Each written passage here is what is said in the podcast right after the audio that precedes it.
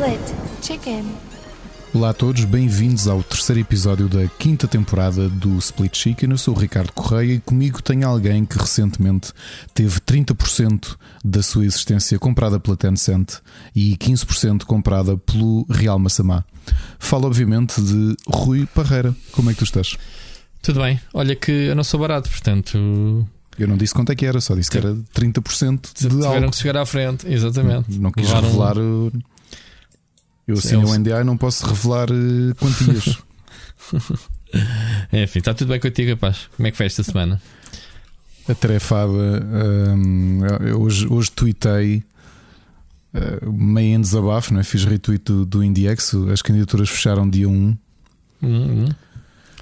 e não te passa pela cabeça. O, as próximas semanas vão ser. uh, Aliás, tem sido, eu não tenho feito outra coisa. As minhas horas vagas, quando posso, sabes que pronto, estamos aqui com alguns problemas familiares, infelizmente, alguns problemas de saúde. Hoje, mais um a, soar, a somar à festa, infelizmente.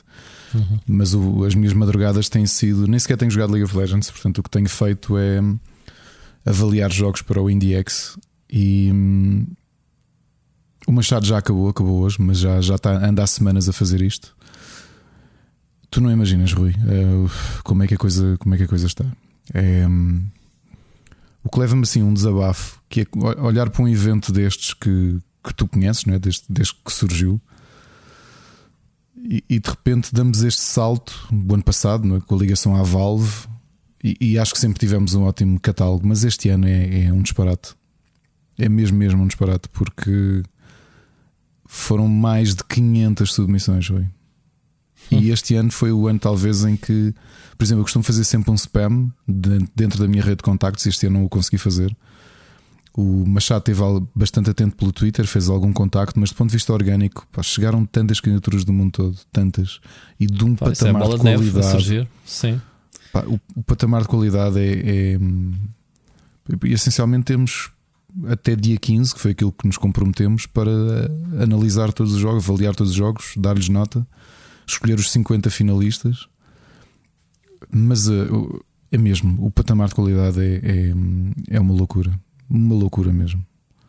Este Hum. ano digo-te já que aquilo que vais- vos vai chegar às mãos, não é? quando estiverem a colaborar na parte dos streams, tu, tu vais perceber é um salto eh, tremendo, porque e, posso dizer, ainda nós não sabemos quem são os finalistas, mas garanto-te que nós vamos deixar jogos excelentes de parte porque não cabem. Ok? É- o o Machado que já os viu os 500 e qualquer coisa, ele tinha mais notas máximas do que lugares para finalista. E olha que eu ainda só valia para aí 100 e também já esgotei as minhas slots de finalista.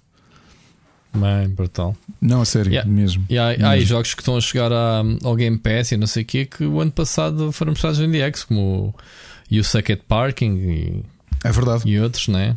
É verdade. O Rift Breaker foi o vencedor, não é? Depois também foi para o Game Pass. Uhum.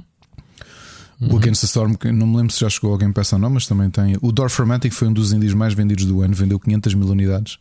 Qual, Venceu o Dorfromantic, foi até Ah. o Tiago que fez o, o stream. Sim, sim. E este ano garante que há aqui coisas, muita coisa do qual não, não ouvimos falar, muitas surpresas mesmo.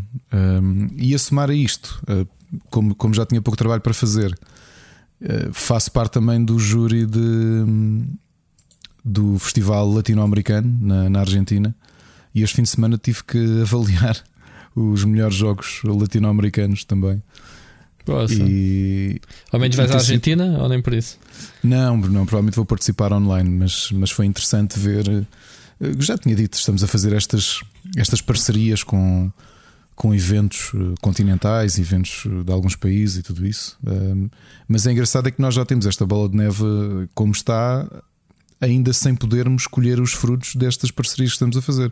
Portanto, se isto foi assim, quase de forma orgânica, imagina quando as parcerias se concretizarem.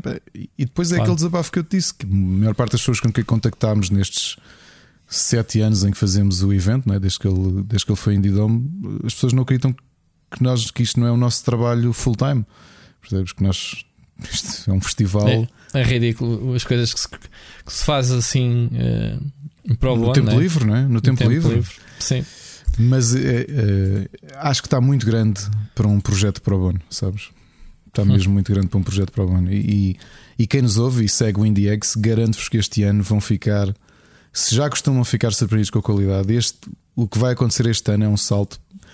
E, e vou dizer isto, não é de borla.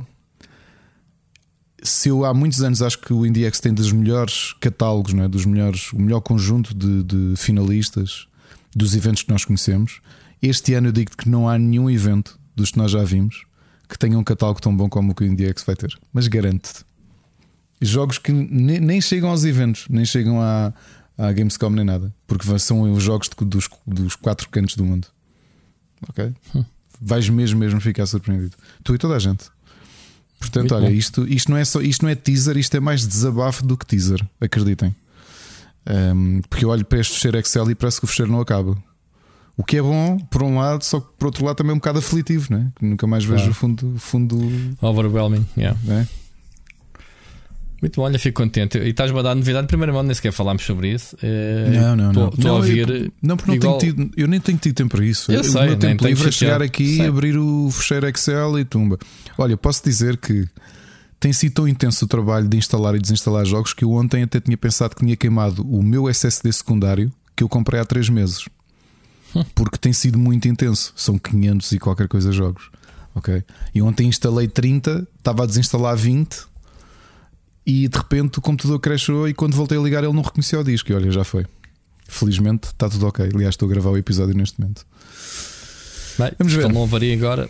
Vamos ver, não, que, não é de variar. Que varia amanhã depois de me passares o teu áudio. Foi logo que não avaria já agora, gostava. Estou a brincar. Muito bem, olha, uh, este, este episódio uh, ninguém sabe, né? mas estamos aqui a gravar já um bocadinho fora da hora. Lá está, os nossos esforços, como tu, como tu estavas a dizer, de não deixarmos cair o episódio, ou pelo menos não deixá-lo para, para, o dia seguinte e mantemos aqui o calendário. Um, a indústria ainda continua assim, mais ou menos, a mexer no regresso ao, ao, das férias, não é? Há de acontecer aí coisas como o Ubi Forward este, este fim de semana que vem. Para a semana teremos assunto para falar, provavelmente, do novo Assassin's Creed, mas ainda andamos aqui a, a picar. E então, um, não sei se, se queres passar já. Antes mais, obviamente, não vamos fazer como a semana passada. Vamos agradecer aos nossos uh, Patreons uh, mais uma vez. Muito obrigado a todos por, um, por estarem connosco sempre. Uh, a fazer as doações mensais que nos têm feito, a malta sempre aí resistente a apoiar. E portanto, o Dempsey, o João Gomes, o Gonçalo Madeira, o Wilson Guys, o Nuno Pereira, o Carlos Duarte, o Alexandre Grande, o Helder Paiva, o Ciro Becas, o Felipe Silva, o Mike Silva, o Oscar Morgado, o Anson Bolt, o Vasco Vicente, o Carlos Felipe, o Ricardo Moncacho, o Luís Ribeiro, o Frederico Monteiro. Malta, muito obrigado a todos, independentemente do valor de cada um, é sempre uma, uma ajuda uh, fantástica um, aqui para nós.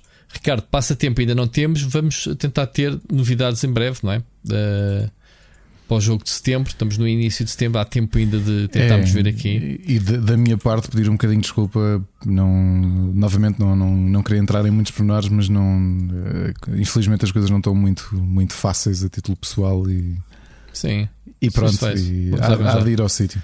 Há de ir ao uhum. sítio. Muito bem. Um, queres passar já as notícias? Não, é, não, não, não vamos andar a correr, mas este episódio espero que não seja muito longo. Ricardo, a gente está a dizer, a semana passada batemos o recorde do episódio, se calhar mais curto de sempre. Nós chegamos às 3 horas, certo? É verdade. Ironicamente, vamos tentar bater recordes cada vez mais, que é o pessoal uh, não reclamar que os episódios são longos. Mas pronto, vamos então. Olha, já... Rui, vou só antes de entrarmos nas notícias, avisar Sim. também que é que entretanto fui duas vezes à, à Feira do Livro. Foste, okay, eu fui lá ontem. Foi. Este ano está com. Aliás, da última vez que eu tinha ido, o horário até às 11 nos dias de semana, mas está até às 10. Portanto, Desculpa, fui lá sábado, não, não fui lá ontem, sábado, assim é que é. Nos dias de semana está até às 10, portanto a hora H é das 9 uhum. às 10, portanto aquela hora okay. dos, dos descontos. Uh, okay. comprei muita coisinha boa mesmo, muitos livros de ilustração, alguns livros de poesia. Aliás, todos, todos cá em casa compramos livros uh, e, portanto, continua a ser um evento cheíssimo. Eu fui durante os dias de semana e estavam cheíssimos mesmo. Uhum. Está aberto e... até ao próximo fim de semana, portanto. É até domingo, aproveitem para, para ir lá. Uh, há lá a banca da Devir tem alguns board games também, curiosamente. Olha, não apanhei a, a banca da Devir, passou-me ao lado. É, quem está, está, quem está, quem sobe, até tem várias bancas, tem para acho que são 4 ou 5. seguidas. É, pá, quem, sobe, quem sobe é do lado direito, mais ou menos a meio, depois da Penguin. Eles têm cinco bancas seguidas, portanto tem uma só, tem duas eu fui dedicadas Penguin, a. Fui lá à procura de umas cenas. É logo acaso. a seguir. Uh, tens a banca de, de comics e mangá, depois tens logo a banca de board games. Uh, portanto, acho que são cinco seguidas que eles têm lá. Uhum. Okay? Eu devo lá ir outra vez para o próximo fim de semana, portanto, logo que vais. Gosto muito. Está, compraste muita coisa animado. quando foste lá? Comprámos, eh, a Mónica comprou o livro, eu não, não encontrei nada que me atraísse. Tenho sim mesmo especial para me pôr a ler nesta fase. Uh, os últimos que comprei do ano passado ainda não os li sequer, portanto é um bocadinho. que eu, eu fui um lá das duas vezes. Livros. Combino sempre com, com o Ricardo, com, com o meu guitarrista, né? porque já, já o conheço há 24 anos e sempre tivemos o hábito de ir. Íamos muito alfarrabistas, íamos sempre à Feira do Livro e agora, pronto, vamos com as famílias estendidas. Né? No caso dele com a mulher e no meu caso com, com a Ana e com os miúdos. Vamos os seis para, para a Feira do Livro eh, dar uma volta e comprar. E compramos sempre bastante, eh, bastante mesmo.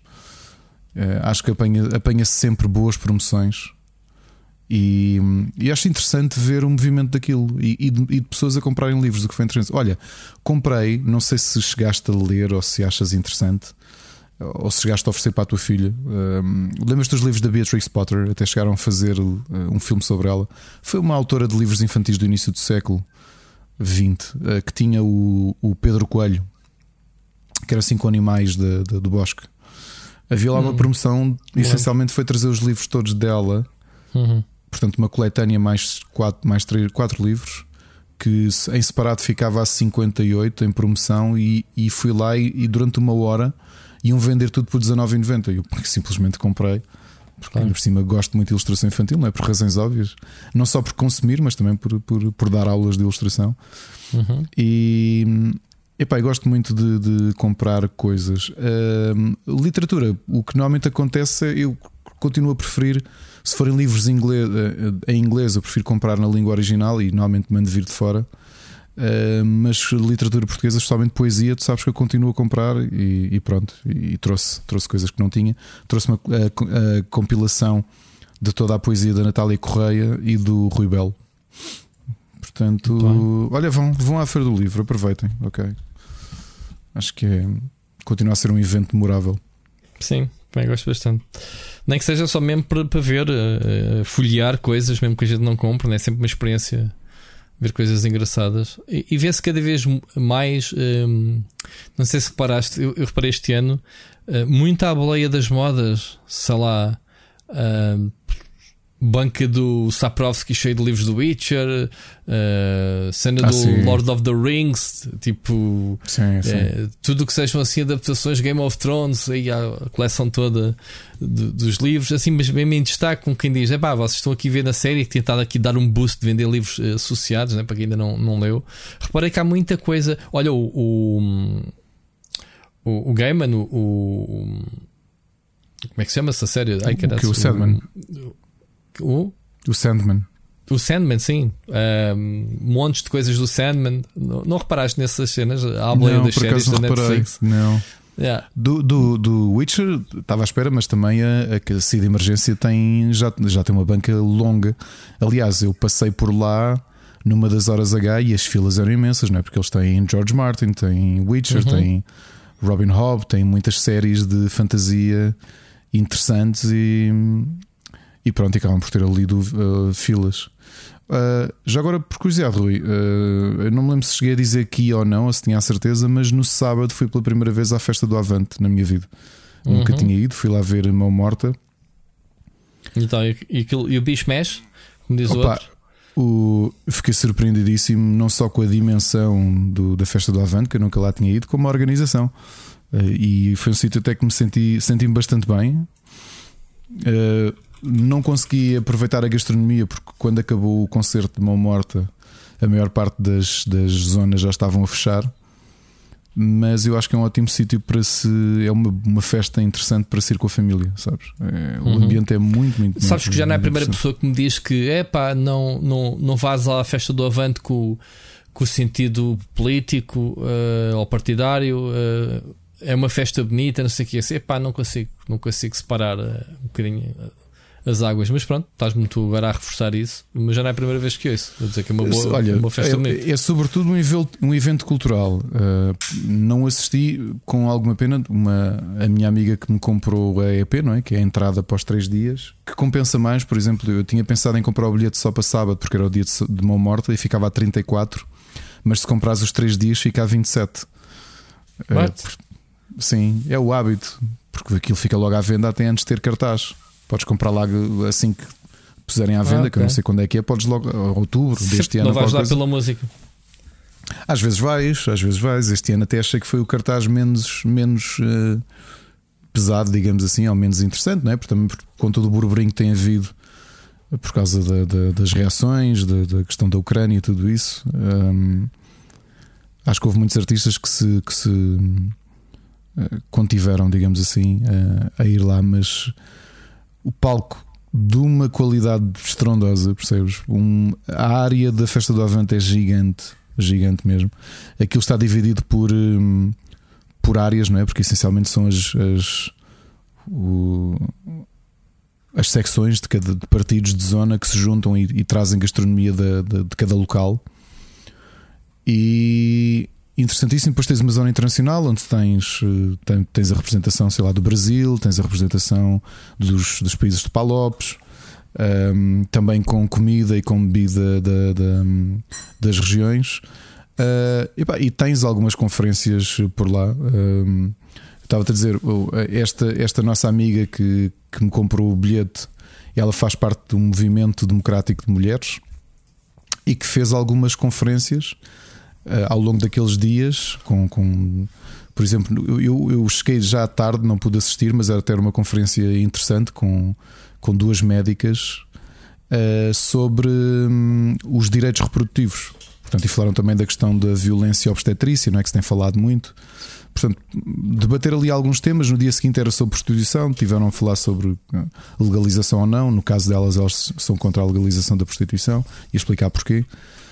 Mas pronto, depois no domingo tens o comício, não é? O grande comício do PCP, mas uh, novamente é mais do público. Eu não sou comunista. Um, durante muitos anos até uh, fui, acabei por combater muito alguns, alguns movimentos comunistas. Uh, mas como, como evento, acho que realmente a festa do Avante é tudo aquilo que sempre disseram e, e mais qualquer coisa. Olha, surpresas que fizemos. Eu fui lá com o André, com um amigo meu, do, dos meus amigos de mais longa data, que ele vai lá desde pequeno, porque os pais eram, são do Partido Comunista. Aliás, a mãe, que o pai morreu há dois anos. Um, havia lá uma rave pela primeira vez, ok? Uh, numa zona, porque aquilo é tão grande que havia uma zona de rave. Ainda fomos, passámos só para ver. Depois, Onde é que é agora? Mais abaixo, portanto, o recinto é tão grande, tão grande, percebes? Aquilo é uma cidade quase. Mas aonde é que é mesmo? Ah, é Natalaia. É Natalaia mesmo junto ao estádio do Amora, porque o Partido Comunista foi aos poucos comprando terrenos ali na zona okay. e fizeram aquela área toda. Portanto, tem uma zona para crianças, tem, tem, tem auditórios, eh, teve cinema também, passaram filmes, passaram documentários. Uh, feira Bom. do disco, olha, fui, foi mesmo à saída da porta onde eu saí. Tinha uma feira do disco, eu fui lá ver. Houve, eu não tenho leitor de vinis, mas uh, parei na zona de heavy metal. Houve as precisidades que havia lá da Iron Maiden em vinil, LPs, uh, eh, de que esse, pá, tanta coisa. Uma feira do disco, mesmo com muita qualidade. E, pá, e é, é o que eu digo, acho que o ambiente calmíssimo, portanto, muito positivo. Uh, ainda me cruzei lá com algumas pessoas. Olha, uma pessoa que me viu no meio. Eu estava sentado a ver uh, mão morta, não é? portanto às, no, no relevado, mas às escuras, não tinha iluminação por cima. E passa o Luís Pinto e cumprimenta. Ele viu-me ali no meio do, no, no meio do Maranhão. É, não me esqueci de cruzar com o Nuno Casaca, que também andava lá, é, também estava a ver mão morta, mas, eh, mas muita gente mesmo, muita gente, muito bem organizado, extremamente seguro. E, epá, e, e vou voltar, sabes? Vou voltar à festa do Avante, que acho que é um, um evento cultural interessante e realmente é isso. Acho que tens essa abertura, mesmo não sendo comunista, que é um, como é o meu caso, de, de, de usufruir como evento cultural já com umas décadas, não é? Porque é um evento marcante, quer queremos, certo. quer não. E, e, neste modelo de compras o EEP, não é? A entrada permanente acaba por compensar imenso porque pá, podes ir lá os três dias e. Tu e... foste os três dias? Ou... Não, fui só um. Fui só um, mas só. novamente compensava mais comprar os três dias. Sim, sim, ok. Percebes? Uh, portanto, quem sabe se for o ano não há um encontro de Split Chicken na festa do Avante, que era do Avante, coisa, a coisa mais inesperada de. certo. É? Uh, mas foi, mas olha, havia mesmo muita coisa. Havia, hum, havia concertos. Essa, a rave, o André diz que ficou surpreendido. Foi, diz que é a primeira vez que viu uma rave na festa do Avante, mas aconteceu. Uh, e é isso. E é isso. Muito bem. Vamos uh, para as notícias então. Notícias da semana. Olha, começamos já com a mensagem do ouvinte. Uh, não sei o que é que se passa que a malta já não quer saber da gente, mas pronto, o Ricardo Moncacho mandou-nos o áudio. Eu penso que foi a primeira vez que ele mandou um áudio, não foi por nós, não tenho a certeza. Nós lançámos aqui o rap da semana passada uh, do tema, que é o que vamos falar já a seguir, uma espécie de tema central. O tema central, se calhar nem tem muito pano para mangas, mas levantámos aqui o teasing a semana passada sobre a quantidade e a qualidade de jogos free to play, não é? A ofertas, sobretudo no Game Pass se nos estava a tirar o interesse de jogar ou saber que estão ali os jogos e um dia havemos de os jogar e esse dia se calhar nunca chega, não é? Vão-se acumulando cada vez mais coisas. Olha, vamos ouvir a mensagem do Ricardo Moncacho. Eu confesso que eu não sei se foi a responder a este repto, se foi outro tema. De qualquer forma, pegamos uh, pelo que ele uh, disse. Eu ainda não ouvi mensagem. Uh, tu também não, não, Ricardo? Já ouviste? Não, não ouvi, não, não ouvi. Não. Então, siga, Pebinho. Vamos lá ouvir a mensagem do Ricardo. Olá, Rui e Ricardo. Uh, antes de mais, queria-vos agradecer por a vossa dedicação e a vossa, principalmente a vossa companhia. Já vão uns aninhos nisto uh, e, e pronto, é muito bom. Uh, pronto, é assim, e também peço desculpa se a mensagem for assim um bocado confusa ou longa, mas eu não tenho muito jeito para estar a gravar, a falar sozinho. Mas agora voltando aqui ao ponto que vocês fizeram de desafio, um, se os jogos, estando num serviço, perdem valor. É assim, vocês provavelmente sabem a minha opinião em, em termos de serviços. Uh, a resposta simples minha é sim, perdem valor. Um, antes mais, o Game Pass, PSP, PS Plus Premium que, o Essential, esses nova, nova, o novo serviço da PlayStation do PlayStation Plus são serviços extraordinários, sem dúvida que sim. Eu sou contra, e posso explicar um bocado mais à frente, sou contra o modelo de negócio da Microsoft em que os jogos AAA, não os indies, essas coisas todas, são lançados day one no serviço. Isso hum, vai na minha, na minha opinião, vai desvirtuar uh, a concorrência, uh, vai desvirtuar a, a, qualidade, vai, vai diminuir a qualidade dos jogos no futuro e, e não passa de um dumping que, que a Microsoft neste momento está a fazer. E um dumping em muitos países e, e em todos os países é ilegal, porque tu estás a vender uma coisa muito que vale muito mais por um preço irrisório a fim de destruir a concorrência para nós, clientes, eh, é um negócio bom.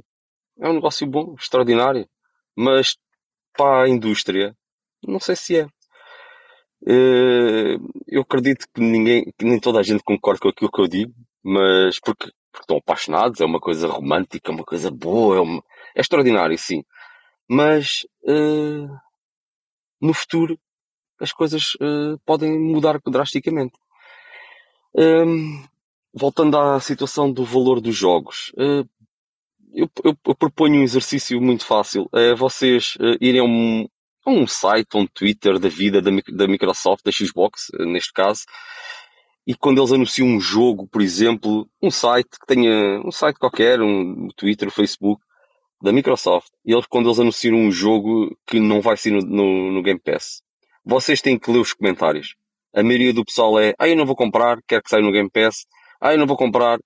As pessoas estão, pessoalmente na plataforma da Microsoft, não compram jogos. Ficaram desabituadas a comprar jogos. E isso é uma grande talhada para, para quem tem um negócio de, de, de meio quem está a fazer ali o seu jogo, uh, uh, são ordenados, são despesas, são, são rendas, são tudo. Se o jogo não está no Game Pass, ou não está no coisa, está condenado à partida na plataforma do Xbox. Isso basta ver nas, nas tabelas semanais.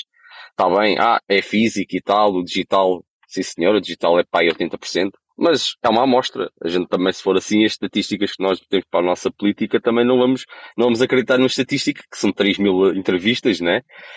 E coisa. Mas, quando vemos que uma plataforma uh, vende 70% de um jogo, às vezes até mais, e a outra não vende nada, alguma coisa no digital também deve passar.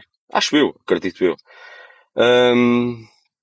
E eu também receio que, porque o serviço da PlayStation, novo, os novos tiers da PlayStation Plus também são extraordinários, e receio que isso também, que essa cultura possa incutir na, na, nos utilizadores da Sony a não comprar jogos. Epá, não estou a dizer para toda a gente comprar jogos todo, todos os meses, todos os jogos. Mas se as pessoas começam a não comprar jogos, vai haver um, um crash nesta, nesta indústria. E só uma empresa como a Microsoft, que é trilionária, vai conseguir aguentar. E é isso que eles esperam. Quando eles estiverem sozinhos neste oceano, uh, eu acho que nós vamos sofrer no futuro. Mas pronto, isto é uma opinião muito pessoal. Vocês devem saber. Uh, e eu estou sempre a lutar com isso, é uma batalha perdida, mas pronto. Era aqui o meu ponto de vista. Uh, Deixa-me aqui ver mais tópicos. Isto está aqui um bocado coisa.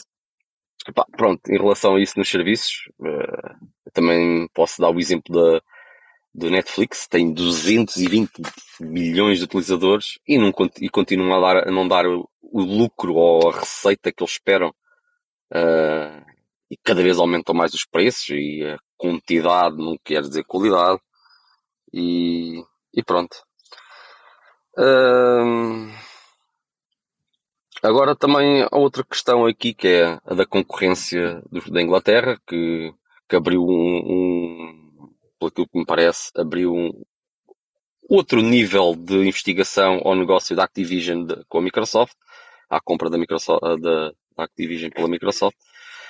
E o pessoal está a dizer que que, que, a concorrência da Inglaterra está a favorecer e quer que a Sony continue líder. Isso, uh, pura e simplesmente, uh, o negócio da Activision é uma coisa que é, que é bastante desequilibrador. É enorme o negócio. E tem que haver remédios. Tem que haver acordos. Não basta o, o tio Phil mandar uma carta ou, mandar uma carta para a Sony a dizer não, não, nós vamos para o Jim Ryan, ah não, está descansado, nós vamos mandar, vamos, vamos continuar em, a lançar os Call of Duties eh, na plataforma da Sony, mesmo depois dos, dos acordos. Não, isso eh, também falaram que a Bethesda era caso a caso e essas coisas, e o Starfield não vai sair. É assim, vocês conhecem, para mim os exclusivos é importantíssimo. E eu não, e não critico a Microsoft por querer os exclusivos, até porque a Sony tem os seus exclusivos e acho bem. Só que, epá, a Activision nós temos que perceber que, e principalmente o Call of Duty, é too big, too big, é demasiado grande para, para ficar uh, sem aqueles remédios que a autoridade de concorrência faz. Dizem, podem dizer que, hum, que a Sony continua líder do mercado, isso, mas isso aí depois, em termos de receitas, em termos de tempo, das uh, recebe uma fatia enorme de receitas dos jogos da Call of Duty. Isso, com o tempo, pode mudar. Não quer que a Sony também seja líder de sempre, não é? Mas depois de terem incluírem um, um, a maior player do que há, que é a Activision, eles podem fazer o que quiserem. Pronto, espero que haja. O negócio provavelmente vai avançar. Uh, muito provavelmente vai haver remédios de restrições, contratos assinados, essas coisas. Eu penso eu, se não houver, pronto. é, é pena, mas são 70 mil milhões de dólares, que é uma coisa nunca antes vista. Uh, pronto, olha. Uh, queria aproveitar também para agradecer ao Rui, que agora tem bastante muito mais cuidado com os spoilers. Obrigado, Rui. Já estás muito mais bem controlado. Queria agradecer ao Ricardo pela sua sugestão da Patronas, uh, aquela Patronas, aquela fantástica cerveja do Lidl que, que eu descobri este verão e é muito boa. E queria dar aqui um grande abraço a um, amigo meu que também é um grande ouvinte de voz, uh, Ruben. Nós estamos sempre a partilhar. Aqueles gajos disseram isso, aqueles gajos. Mas é isto que nós que nós partilhamos, uh, nem temos que concordar, nem pouco mais ou menos, e partilhamos a nossa discussão, os nossos pontos de vista. Queria, pronto, e queria deixar um grande abraço à nossa comunidade e, e obrigado por tudo. Está bem? Uh, espero que a mensagem não tenha sido demasiado uh, comprida e demasiado trapalhona, mas pronto, prometo melhorar no futuro. Obrigado e boa semana para todos. Grande olha, Ricardo. Grande, grande, Ricardo. Olha, Obrigado. a mensagem de Trapalhona não teve nada. Uh, e, e comprida já tivemos, acho que maiores. E os teus temas são pertinentes. Olha, e digo-te sinceramente, começando aqui pelo último post, a última parte que tu dizes que tens o amigo com que debates uh, o que a gente diz, é mesmo o que tu dizes. Ninguém tem que ter razão.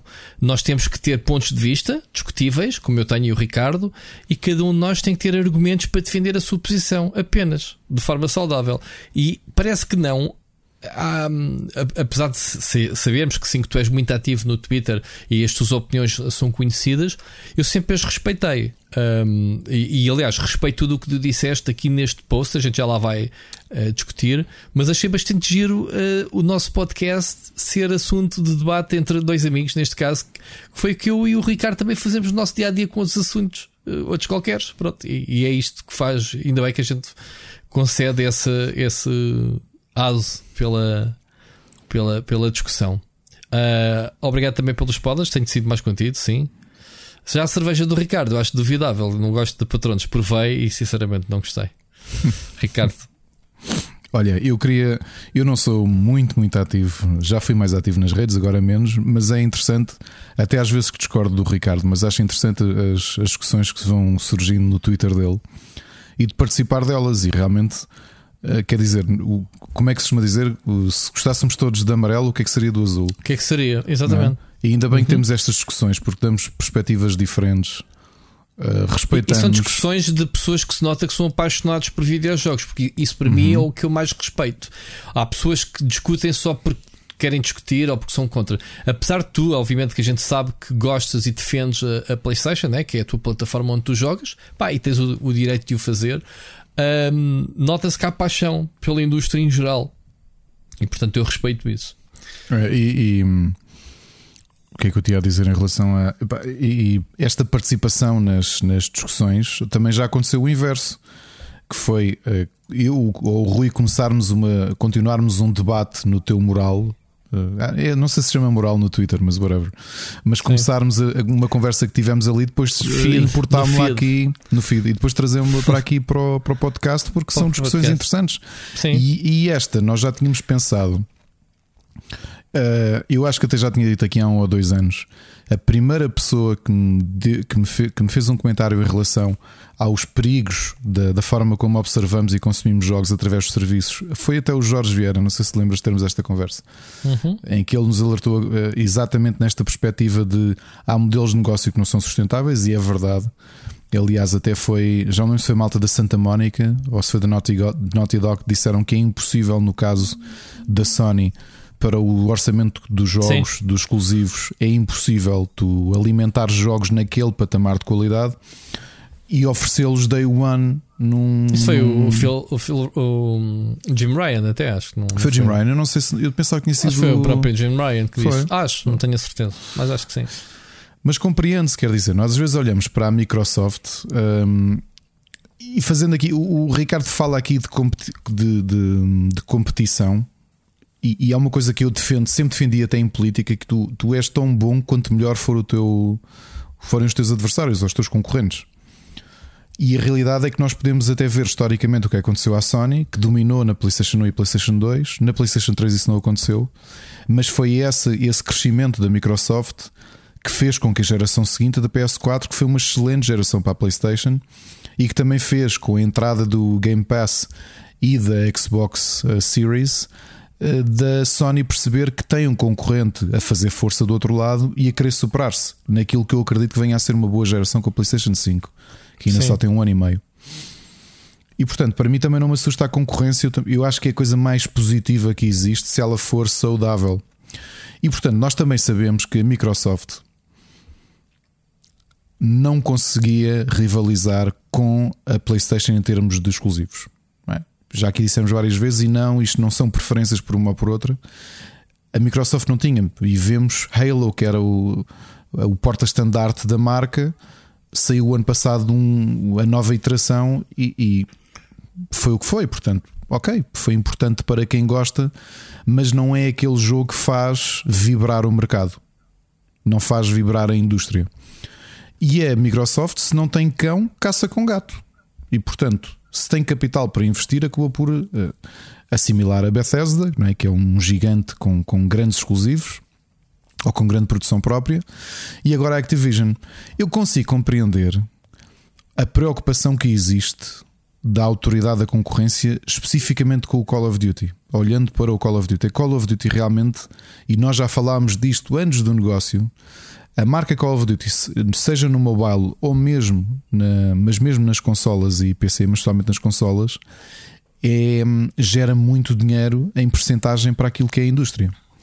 E obviamente, é o jogo mais vendido dessas plataformas todos os anos, portanto. E é obviamente uma preocupação para a autoridade da concorrência para perceber se não é uma jogada que acaba por entrar naquilo que as, para que as autoridades da concorrência servem, que é impedir monopólios. Ok? É assim, uh, os monopólios servem para serem combatidos. Não pode haver monopólio, não pode haver.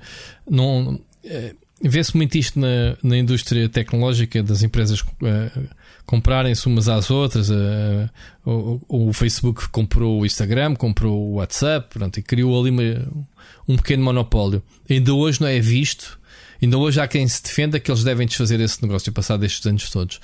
E portanto, há de sempre haver alguém que vai achar que, um, que o negócio não deve ser feito. Ok? Agora é assim se a Microsoft comprar a Activision, fica dona do, do, do mercado? Vai fazer refém a concorrência?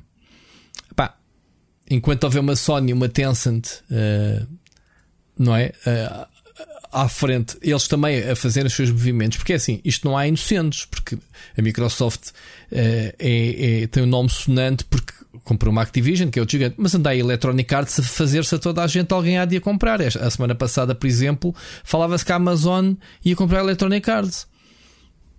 Eh, poderíamos colocar na mesma posição. A Electronic Arts já foi maior que a Activision. A Activision só é grande porque eh, acabou por aglutinar também a, a Blizzard, a Blizzard. Né, e, e Vivendi. Uhum. A Electronic Arts já foi bem maior que a Activision. Uh, e continua a ser um gigante a vender FIFA. Agora diz-me uma coisa: tu falas no Call of Duty, quem comprar a Electronic Arts vai ficar com o monopólio do futebol, do FIFA? Estás a ver? Não consigo compreender bem essa, essa cena do monopólio porque tem o Call of Duty. Porque é assim, o Call of Duty é um jogo multiplataformas que vende a todos, e aliás, e vimos ao longo dos anos a, a Sony a dar bicadas à Microsoft do Call of Duty. Ou seja, um, a, a, a, ganhar os exclusivos dos DLCs, né? daqueles packs de expansão. Uhum. Uh, eram, deixou de ser, os jogos até chegou a ser distribuído oficialmente pela Sony. Né? Até em é Portugal deixou, deixou, de ser. Portanto, ninguém é inocente nesta história e cada um está a ver uh, quem é que fica, neste caso, com o espólio Call of Duty. Mas a, a Microsoft também já disse que provavelmente eh, Call of Duty, eh, não digo Pinners, que se calhar era, é um bocado forte e um, é um bocado hipócrita dizer isso, mas eles dizem que o principal objetivo é o mobile. É um negócio, já falámos a semana passada, é, é o negócio do mobile, é o que interessa à Microsoft, é o único negócio de raiz que a Microsoft não tem, é o mobile. Pá, e o mobile vale mais que o Call of Duty. Se o mobile já vale 60% das vendas da indústria globais, pá, eles querem é King, querem o mobile, querem, obviamente, Call of Duty Mobile é o jogo que mais, mais vende, onde mais vende, o Candy Crush e isso. Mas estás a perceber? E depois é outra coisa, eles disseram, pá, e também queríamos a Blizzard, porque a Blizzard é um histórico. A Blizzard é um monstro adormecido, não é? Olhando para o passado. E a Microsoft, ou o Phil Spencer, como romântico que é pela indústria, espera superar estes problemas todos da Blizzard. O problema é que uh, e isto agora, Ricardo, interrompo-me quando quiser, porque isto vai, vou andar aqui a saltitar. A Microsoft tem um histórico de pegar em estúdios de renome e não fazer nada por eles. Vamos olhar para a Rare, vamos olhar para todas as conchas vazias que a Microsoft tem. Não significa, agora as coisas são diferentes. mas não acredito que a Microsoft, uh, olhando para trás, tenha. Estejamos. Uh, como é que se diz? Uh, com, com esperança né? que a Blizzard possa ser recuperada, digamos assim, aos tempos, aos tempos de outrora. Mas percebes o que eu quero dizer? Nesta indústria não há players inocentes. e esta semana vimos que tanto a Tencent como a Sony reforçaram capitais na. Ajuda-me. From Software. Na From Software, uh, que, é, uh, que é simplesmente um, um, dos estúdios mais badalados né, da, da atualidade. Um, mas pronto, passo-te passo a bola, Ricardo. Um, força. Portanto, em relação ao negócio, as autoridades de concorrência hão de analisar isto, porque é para isso que elas servem e hão de perceber melhor de, de, de, destas posições do que nós. Onde é que o, o, Ricardo fala e que nós lançámos o repto e eu, e eu próprio tenho de concordar e fazer uma análise a mim mesmo, que é a médio prazo, a forma como estamos a consumir jogos e que estamos a habituar gerações a consumirem jogos vai realmente tirar valor ao próprio jogo. Seja por teres jovens, especialmente, que estão a crescer com uh, jogos free to play de imensa qualidade e que estão habituados a ter experiências inteiras sem ter que gastar um cêntimo. Ok. Isso é verdade. E, e, e curiosamente é os jogos que eu mais tenho gasto horas é jogar jogos free to play. Pronto. E, Ou pronto, neste caso, como eu jogo muito MMOs, é normal, mas yeah. Mas já estarmos nesse patamar de, de quer dizer, nós todos crescemos a jogar MMOs e tínhamos de gastar por eles. Seja comprar o jogo, como era o Guild Wars, não é? Que na altura mudou o paradigma por... Aqui, aqui, a eh, questão é o que tu disseste. Antigamente só, só era garantir a, a, qualidade do jogo se tu pagasses uma mensalidade, como o World of Warcraft e, e, outros, um, e, e, ou então se pagasses uh, uma mensalidade. Coisa, sim. Pa, pa, sim, pronto. Agora não, os jogos como se pode ir o Lost Ark ou olha o Multiverse, que não, não é um MMO, mas é um Genshin jogo Impact, agora o Tower of Fantasy Genshin que eu não Impact, joguei, mas pronto. vi o aspecto e fiquei o que é isto, como Exatamente. é que isto é gratuito. Agora, a Riot, a quando aparecer com o MMO deles Sim. ou Fighting Game. Uh, os jogos da Riot. Mas é? é? assim, a, indústria está garantida. Eu não tenho pena dessa malta. Essa malta ganha muito dinheiro. Eu não estou a dizer que, okay? que não esteja. Muito estou... dinheiro. Pronto, a, a eu... indústria é, tem que continuar a transformar, porque é assim. Há 20 anos atrás era o Ai Jesus, que agora vem a Valve com o Steam e agora é digital. Eu não quero saber do digital, eu quero é o físico. Pá, 20 anos depois já nem se coloca essa questão. Portanto, a indústria tem a capacidade de se transformar constantemente. Eu também é? acho que sim, as coisas adaptam-se. O que eu te digo, uma análise que faço à forma como consumo jogos, duas questões. Vou dizer aqui a minha perspectiva enquanto crítico e a minha perspectiva enquanto consumidor. E as duas vão ao mesmo ponto. O que, uma coisa curiosa são jogos. Nós já aqui falámos e tu já disseste isso. Porquê é que nós vamos perder o nosso tempo a analisar um jogo ou a escrever sobre um jogo que ele vai estar acessível no serviço? Claro. Ok? Isso é logo um primeiro passo. O que quer dizer que muito já nos começa a acontecer saber que mas, jogos que nós queríamos nós, jogar. Mas nós não somos importantes nessa equação, esquece, não é? Nós, os jornalistas, nós críticos, não, não somos. Só que tu já tens uma coisa que eu acho que é provável que esteja a acontecer até em meios uh, profissionais. Portanto, quem, quem faz disto de vida. Se tu sabes que um jogo, e olhando por exemplo a questão dos indies, que talvez seja um bocado mais paradigmático, porque um AAA, quer dizer, um exclusivo da Microsoft, há, há de sempre ir ter alguma cobertura. Vamos ver um indie que tu olhaste, gostaste de ver no Future Game Show ou no verão dos jogos e ficaste interessado nele e de repente, e, e até apontaste o género, quando chegar mais perto vou contactar a distribuidora, o publisher uhum. ou, ou mesmo o estúdio, para me darem uma chave porque eu gostava de cobrir o jogo. Olha, calhar, fiz isso e, e, obtive zero respostas em alguns. Pronto, Portanto, um mês não estou muito interessados. A um mês do lançamento, descobres que o jogo está no, vai estar no Game Pass no dia de saída. Yeah. Provavelmente tu já não mandas mail. pois não. E provavelmente já não vais cobrir aquele jogo. Pois não. E ainda pior, provavelmente nem sequer o vais jogar. Isso, isso é o que é, é o pior. Mas houve uma coisa, Ricardo. Há aqui duas coisas: que é a indústria neste momento e ao bocado começaste o programa por dizer que tiveste 500 submissões de jogos de grande qualidade, whatever. O que é que, que isto significa? É que tu tens mais jogos que a vida que tu tens para jogar. Claro. E pronto. e é assim. Mais. Se não houver serviços como o Game Pass, tu tens dois problemas. Que é, tens jogos a mais e não tens dinheiro para os comprar todos os que se calhar querias jogar. Agora, como os tens gratuitamente em serviços como o Game Pass, eh, falta-te só é o tempo. O que tu tens que fazer é escolher cada vez mais aquilo que realmente queres investir em jogos. Eu tenho pensado muito nisso, que é pá, este jogo vai-me realmente dar prazer? Ou é só porque toda a gente fala do jogo? E eu tenho uma tolerância muito pequena para jogos da moda, como tu sabes. Eu fujo, é quase a probabilidade de jogar um jogo que esteja na moda é muito pouca. Mesmo para cobertura ou whatever, ou, um, percebes? Quando a gente fala de jogos da moda, falo dos, uh, sei lá, um Genshin Impact, olha, que eu nunca joguei, como tu sabes. Uh, falo de outros, mas não interessa.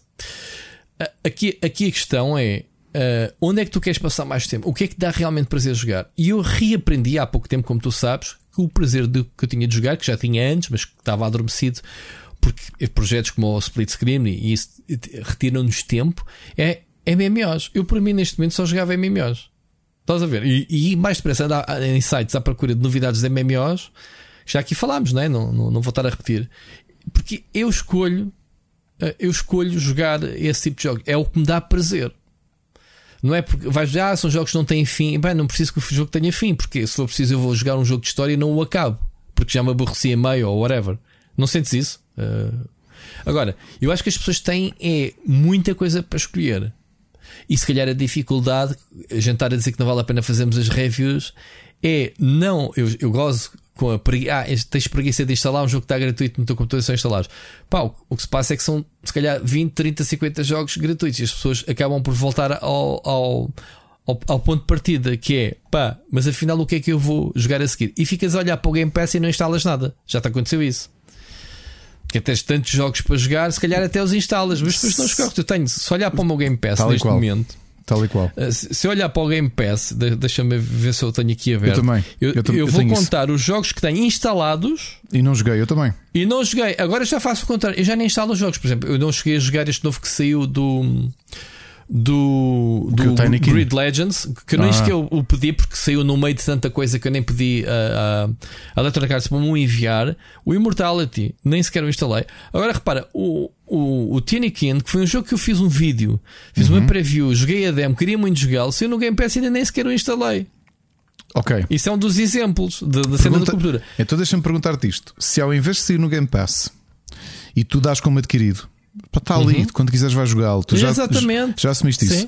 Se tu tivesses yeah. continuado, porque realmente eu lembro-me de tu fazes uma, uma preview Midnight do Fight. jogo. Sa saiu, uh, joguei a demo, adorei o jogo, falei-vos do jogo. Instalei-o, ainda não joguei. Pronto. Eh, em vez de ser no Game Pass, tu gostar, fizeste a preview. Eu lembro de ver a tua preview. Na semana seguinte falaste disso aqui no podcast. Uhum. E decidiste e decidias: vou contactar a Tiny Build para eles me enviarem o código para eu jogar isto quando estiver mais próximo. Sim. E provavelmente ias fazer um vídeo com análise ao jogo. Sim. Não era? Sim, sim. Já não vais. Mas, ah, mas nesse aspecto a Microsoft faz outra coisa bem feita, que é continuar a trabalhar os jogos first party como, uh, como se fossem venda. Eu, por exemplo, e tu sabes, tu acho que também não, eu recebo sempre uma notificação da Microsoft 15 uhum. dias antes ou assim, com um embargo, uns Halos ou um Forza Horizon, ou pronto, os AAA deles a perguntar uh, se eu quero fazer pronto, a review do jogo com, em antecipação antes, e publicar a análise antes sequer do jogo ser no Game Pass. Pronto, isso, isso já dá uma ajuda, né? já, já faz com que. Porque é assim, aqui a questão básica é, Ricardo, a gente faz isto por gosto, isto sai, mas isto sai-nos do pelo. se eu não vou dar alguma utilidade às reviews, para que é que eu estou a fazer? Para que é que eu vou perder o meu tempo se vou receber o jogo de, num Game Pass gratuitamente que tu que não fazes análise também o podes experimentar no mesmo dia? Ou seja, na pior das hipóteses, tu vais ler a minha opinião ou ver a minha opinião daqui a uma, duas semanas depois de já o teres poder jogar, se calhar já o acabaste. Estás a perceber? É diferente é, é, diferente. Ao passo que se a Microsoft mandar o jogo antes, pelo menos tens a review, se puderes, se tiveres tempo, ou com embargo, ou pelo menos no dia de lançamento do, do jogo do Game Pass, se trabalhares para isso. Estás a ver a diferença, Ricardo? É que se tu não acrescentares nada, é que as pessoas não sabem as horas. Ainda hoje publiquei uma review, aliás, eu tenho que te enviar do. do não é um jogo que está no Game Pass, mas é um, é um jogo bastante bom que saiu, que foi o, o, o Rollerblade, não é? Tu disse bem, Roller eu não consigo dizer. Não. Roller Drum. Phonics, há de passar 3 meses eu não consigo dizer o nome do jogo. Hoje emendei duas vezes o título no, no, no, no- no meu canal e no thumb, para tu teres uma ideia desse nome. É daqueles que está na minha lista negra de não consegues dizer este- o nome deste jogo nunca.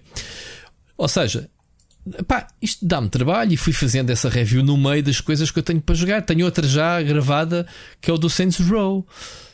Estás a ver? Isto dá muito trabalho e já sei que já por si só já, já são reviews que já estão a sair de, de semanas depois dele- deles terem saído nas lojas. Pá, mas pelo menos ainda não saiu nenhum jogo, nenhum serviço gratuito em que possa, a minha opinião, contribuir ou não para as pessoas eh, decidirem comprar ou não o jogo.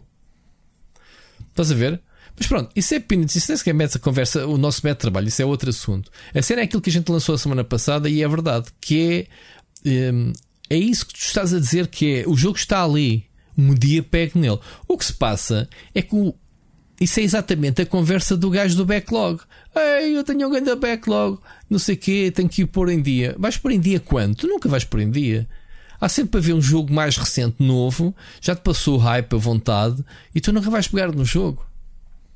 Não sei, tu tens essa capacidade de revisitar jogos mais antigos e, e de instalares, ou teres aí uma pasta com, com os ícones dos jogos nem instalados que ainda não jogaste. Mas eu não consigo. Percebes? Ou se não o jogo no momento, muito dificilmente eu pegarei depois. E sobretudo, enquanto eu tiver com este, esta ideia de estar a jogar um jogo sem ter que trabalhar, aquele peso na consciência, que é, man, tu estás a divertir a jogar um jogo e depois não vais fazer nada com ele. Estás a? Tu sentes isso, não sentes? Já falámos uh, Já, sobre já. isso. Pronto, eu tenho-me refugiado nos MMOs exatamente por causa disso, que é eu dá-me prazer jogar, sei que não vou fazer nenhum conteúdo, pronto, posso, posso fazer uma live ou não sei o quê, mas nada de termos críticos daqueles jogos, epá, e é onde eu extraio muita, muito prazer, diversão de jogar. E tu sabes que ultimamente, esta semana, já lá vamos, eu voltei a jogar o Destiny. Já é o meu quarto regresso ao jogo, pá, e estou a redescobri-lo como se fosse a primeira vez, outra vez. Que é o que dá pica nestes jogos online dos conteúdos que vou adicionando ao jogo. Portanto, agora, se é assim, o futuro da indústria, a indústria está sempre a reciclar constantemente e está sempre a adaptar-se. Isto é uma realidade. É como tu dizes, as pessoas não dão valor ao jogo, mas as pessoas também nunca que vão come- começar a consumir os jogos, nunca vão saber ah, quanto é que se pagava por teres este jogo há 5 anos atrás. Da mesma forma, Ricardo, ah, da mesma forma, quanto é que tu pagarias pelo DVD de uma season completa de um Mandalorian, de, um, de um Sandman? Quanto é que te custava? As pessoas não têm ideia. Se tu fores ali à minha prateleira, eu tenho ali seasons completas do Elias, na altura, ou- e do 24, que eu comprava. Custavam-me um balúrdio, custavam umas aos 70, 80 e 100 euros por vez só a season. Só uma season. Ok? E a gente comprava. Pá, mas eram outros tempos. Eram tempos em que tu, eh, em que as séries morreram basicamente em Portugal, em que tu não tinhas plataformas de streaming e tudo o que tu consumias era isto. Ou compravas, ou, ou pirateavas, né? ou sacavas da, da net. Ok? Mas quem queria ter as coisas em coleção comprava. Agora o que se vai perder é isso. É pá, ok, quanto é que, quanto é que este jogo custaria nas lojas? Pá, se calhar a geração deixou de dar esse valor porque nunca vai comprar esses jogos nas lojas. Mas é assim, no Game Pass, já aqui falámos, olha, e tenho, hum, eu posso dizer que entrevistei o David Amador ah, há pouco tempo pa- para fazer uma peça para o, para o Tech, ainda não a publiquei sequer, ah, ainda não sei quando é que vou publicar, porque é uma rubrica quinzenal que a gente tem em que, em que ele me dizia que pá, cenas como o Game Pass dá pelo menos para cobrir o custo do jogo. Portanto, ainda, ainda tens a abertura de o poderes vender noutras plataformas, como o Steam, etc. E vende, como a gente sabe. Portanto, não vamos ter muita pena do seja o, o, o indie, porque não metem lá o jogo. sem saber que vão fazer lucro com ele, da mesma forma que a Epic também segura alguns exclusivos e etc. Isto pode ser discutível, Ricardo, mas isto, isto daí é, é, é- Ninguém mete um jogo no Game Pass a perder. Ou dependendo das vendas que venha de- dos acessos que as pessoas venham a jogar. O break-even está sempre feito. Isto não é bom para um produtor indie?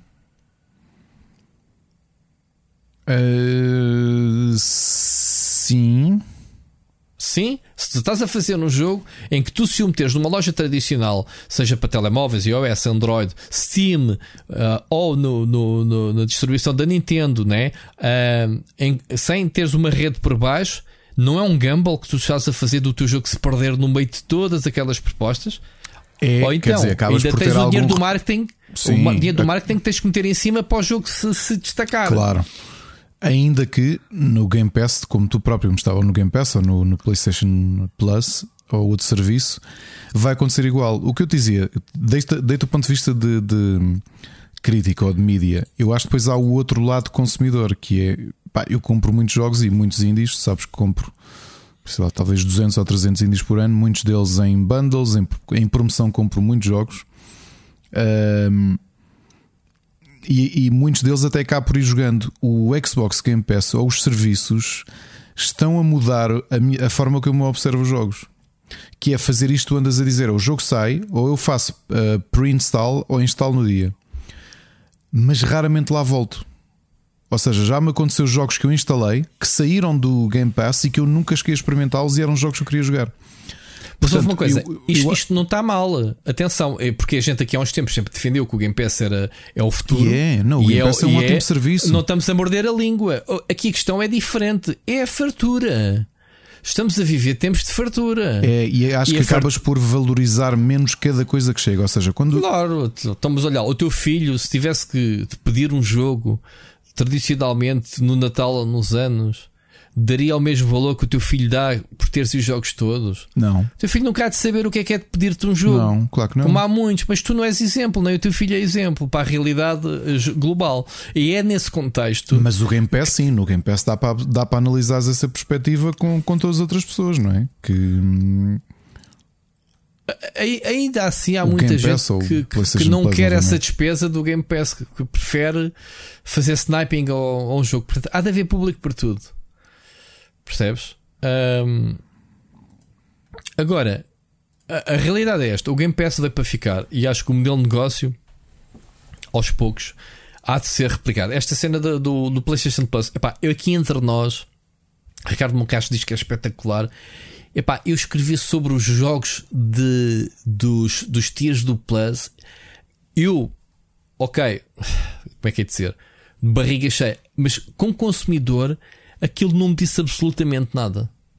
Ou seja, não há naquela lista eh, um jogo Days Air, apenas penso eu, estou enganado, vai buscar jogos Ubisoft mais batidos que já estiverem em todos os serviços, estações e apiadeiros e mais alguns, que é o Assassin's Creed da vida, os Watch Dogs 2, não acrescenta nada, porque já vimos aquelas ofertas dadas, sei lá, não é?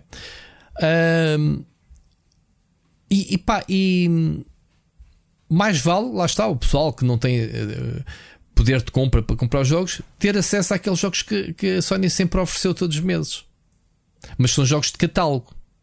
São serviços diferentes. Voltamos à mesma tecla de estar a comparar o PlayStation Plus, independentemente do tier, com o Game Pass. E é errado, já falamos nisso. Eh, são serviços completamente diferentes, objetivos completamente diferentes. ok? O Game Pass está para rivalizar com o Netflix, com o Prime. É tempo de ecrã. Como é que obtens tempo de ecrã? Lançando novidades. Ok? O serviço PlayStation Plus é um serviço que de fidelização dos fãs de PlayStation pá, que não conseguem comprar todos os jogos e vêm ali muitos jogos que se calhar não jogaram e que os instalam. Pá, eu lembro-me, por exemplo, Ricardo, na Big Gamer, nós oferecíamos um jogo mensal e eu sempre defendi que era uma treta oferecer um jogo. As pessoas deviam comprar a revista pela revista. Mas não, compravam pelo jogo mesmo que ele fosse Era- fraco. Era pelo jogo, mas jogos de. Opá, sejam jogos eh, que tens a certeza que toda a gente já jogou aquilo, como tem jogos que, que eram mesmo mordosos, o pessoal epá, ligava muito ao jogo. E, e é um fenómeno que demorei muito tempo, porque eh, o meu pensamento foi antes, da, antes de, de ir para a Goody e depois de estar da Goody. ahm, é que aquilo o pessoal não, não tem noção, pensa que aquilo são ofertas das editoras. Ali são investimento de milhares de euros para ter aquele jogo todos os meses. Eram jogos que eram negociados mês a mês, que eram comprados. Há, há- Chama-se os cover mounts, é uma, é uma modalidade de, de negócio que as editoras têm, nem todas ainda praticam ou praticavam na altura. Havia um, um grupo, ou havia mesmo empresas dedicadas a reunir, uh, a fechar negócios para depois revender às revistas. Não sei se sabes esse negócio, Ricardo, mas era assim que se passava. Uh, e que, nós, Goody, né, tínhamos contactos, não comprávamos diretamente, sei lá, a uma Activision, não sei o quê, comprávamos, se calhar, a uma, uma empresa que tu nunca ouviste falar mas eram os gajos que tinham os, os direitos de, de, distribuição para cover mounts para, para os diversos mercados onde quisessem vender. Percebes isso, Ricardo? Não, não sei se sabias esse, essa variante. Eu lembro-me daquilo de custar aos milhares de euros. Milhares de euros que depois tinham que ser, obviamente, diluídos nas vendas das revistas. Ok? Uh, já para não falar nas demos da, da PlayStation oficial, pronto, mas isso é outra história. Uh, eram outros tempos para a internet, obviamente, não, não havia a facilidade de acesso aos conteúdos. Agora, um, isto, isto é, o, é, o, é, o, é, o, é o futuro, é o tempo de, de ecrã que a Microsoft quer, já que não quer vender consolas, quer reter pessoas. Isso é um negócio, é reter pessoas no serviço, é vender subscrições. Um, é... Eu por acaso não acho, não concordo contigo, Rui. Eu acho que a Microsoft está a rivalizar é com a PlayStation, com as armas que tem, que seja que são enterrar dinheiro para conseguir uh, estar ombro a ombro com os argumentos que têm disponíveis a tentar um, competir com a, com a PlayStation. A PlayStation tem uh, jogos. Não, isso, mas ó, isso tens razão. Obviamente que estamos a falar num mercado de jogos que está a competir com a PlayStation, mas eu estou a falar é modelo no, do negócio. O Game Pass não está a competir com o PlayStation Plus. É isso que eu estou a dizer. Está a competir com outros serviços de streaming. Tanto que eles têm o cloud gaming e isso. Sim, mas o objetivo então, é, é ganhar espaço Sony. À, Sony, sim. Com aquilo okay. que tem. Sim, com o que tem, sim. É assim, porque é assim, consolas, concordas que não está não tá a trabalhar para vender consolas? Não. Não está a, a competir com a Sony para vender jogos AAA.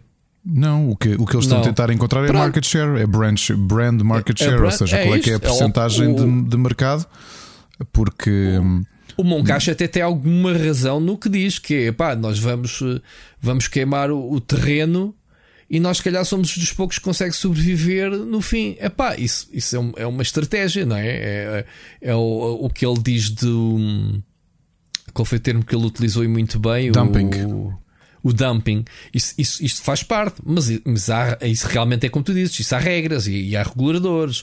Se isso se provar, pá, mas até agora okay. nem sequer a Sony se queixou vamos, um bocado. Vamos viajar disso, até é? meados dos anos 90, quando surge em Portugal uma loja no Colombo chamada Fnac que tinha preços muito melhores em discos do que a Valentim de Carvalho. Ok? Lembras que havia uma Valentim de Carvalho em todos os shoppings? E tinhas a grande Valentim de Carvalho hum, na baixa. Valentim de Carvalho era na baixa. Nos shoppings. Nos shoppings todos tinhas uma Valentim de Carvalho. Aquilo tinhas? Trouxe... Tinhas, sim senhor. Não me recordo. Tinhas. Só me lembro do. Os preços da Fnac batiam tudo. Não havia nada. Eu que e, até tinhas com... a Virgin Megastore, lembras da Virgin Megastore? A Virgin nos, também, no, no, Eden. No Eden, exatamente. Uhum. Eu ainda eu comprava numa discoteca que é na, na Portela, que era Lisboa. Uhum chamava-se Lisboa Discoteca, que era uma, tinha duas lojas, uma no Rechão e outra no primeiro andar do Centro Comercial da Portela. Mas quando surge a FNAC, os, os preços da FNAC eram. Tinham, tinham aquilo que a Valentim de Carvalho não tinha, tu podias ver o catálogo, imagina um álbum de uma banda que tu gostas, falas e eles tentam mandar vir de França, não é? porque a França aquilo já estava implementado. E o que é que aconteceu? Eu estive na França eh, esta semana, como, como tu sabes, uh, e, e, vi o Fnac. Epá, e, e, o design das lojas é igualzinho. A primeira coisa que me veio à cabeça foi: olha, aqui também há a Fnac. E depois pensei assim: não, estúpido, a Fnac já era francesa, já existia antes de estar em Portugal, porque eu já tinha, já tinha visto a Fnac em França antes de chegar a Portugal. Mas o meu pensamento foi esse logo. E o que é que aconteceu? Uh, a Valentim Carvalho foi morrendo e morreu. E os preços da FNAC hoje são até mais caros que a Vorten, por exemplo. Né? São, são, são. Pois. Não é nada barato comprar nada, nope. comprar coisas na FNAC. Não, eles posicionaram-se como loja de elite. É? De elite, é, premium tal. E mas quando surgiram era totalmente o inverso. Tinhas o preço verde, lembras-te? Tinhas o selo do preço Sim. verde da Fnac e era mais barato do que nos outros sítios todos. Lá está, muito DVD, muita série comprei na Fnac nesse, nesse tipo de promoção. Também eu, e era, yeah. olha, queria este disco. Olha, Celine Dion, tem discos em francês da Celine Dion, obviamente, não, é? não havia, e na altura para uhum. mim, indico-te, isto tem 96 encomendar um CD e aquilo chegar um mês depois, um CD que não havia venda em Portugal. Aquilo E, para e mim a foi... Se calhar encontrava. A Celine eu não havia. Não? da Celine eu não havia. Mas pronto, também é muito à Carbona. Eh, Mas a Fnac depois começou a ter seleção de metal também. Estás a ver?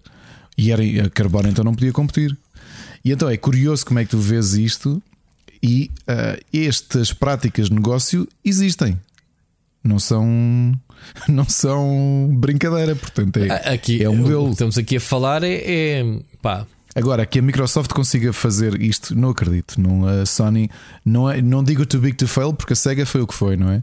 Mas tem o seu público, estão, são muito sólidas nos dias de hoje. Uma Nintendo não deixa de existir só porque a, a Microsoft tem um, um Game Pass, ah, percebes? Não, não, acho que são mercados diferentes. E é por isso é que a PlayStation também sabia que não podia correr o risco financeiro de, de fazer um, um, um serviço similar à, à, à Sony. Aliás, nós discutimos isto há um ano e tal, nestas comparações que toda a gente quer fazer, e volto a relembrar: seria suicídio, tanto da PlayStation como da Nintendo, fazerem um serviço onde tivesse Zero Day os seus jogos. Era suicídio, porque nós sabemos quantas duas vendem os seus exclusivos. Vendem muito. Muito.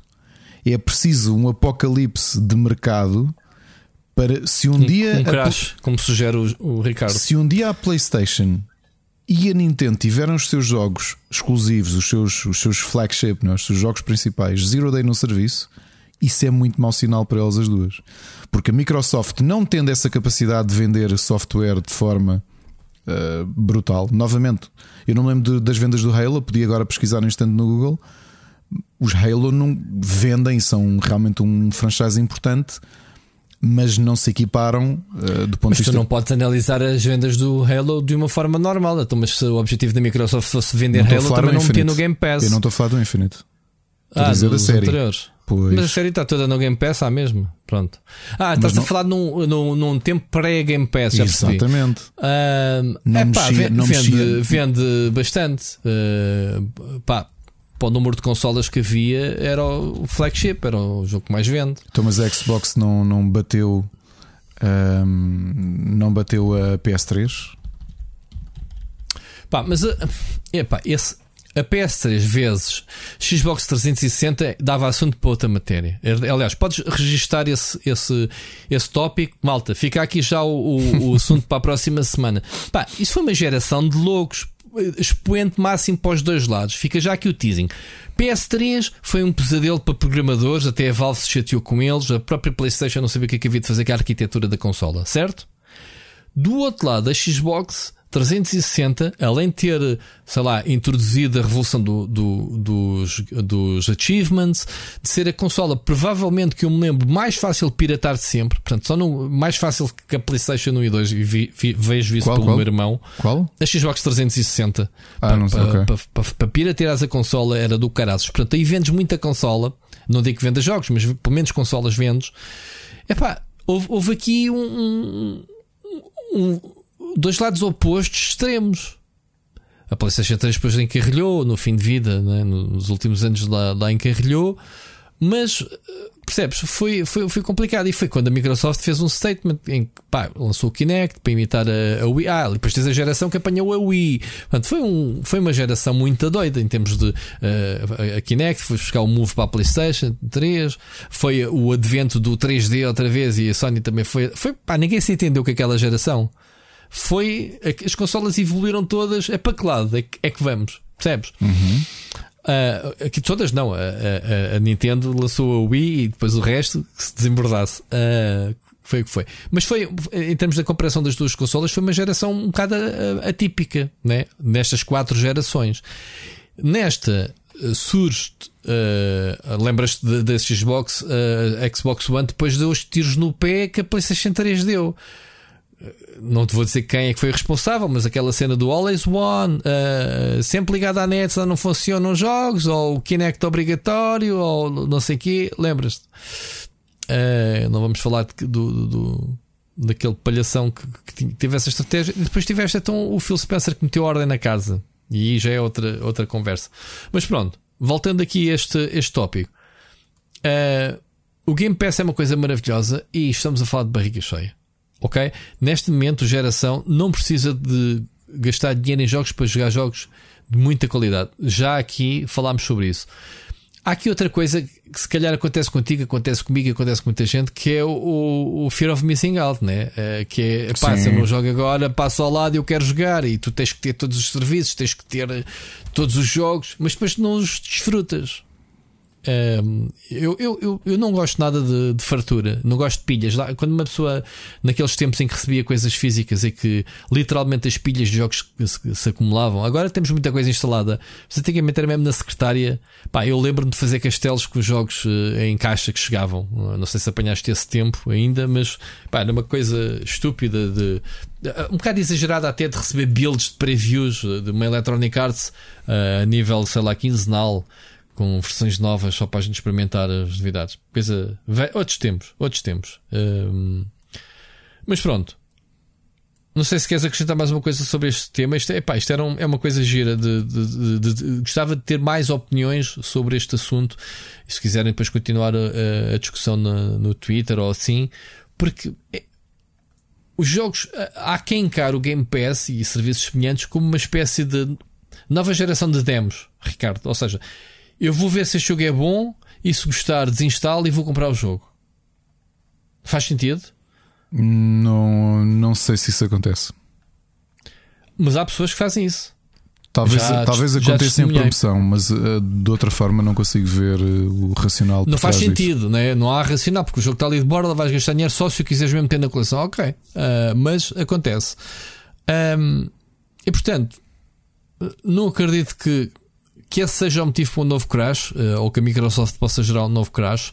Eu acho que o que pode gerar um crash, e já aqui falarmos, é esta hum, falta de, de curadores nas, nas lojas. Falámos muito causa da Nintendo, porque a Switch, uma consola tão popular, basicamente estava a ser uma enchente de jogos de telemóveis adaptados à, à Switch sem qualidade.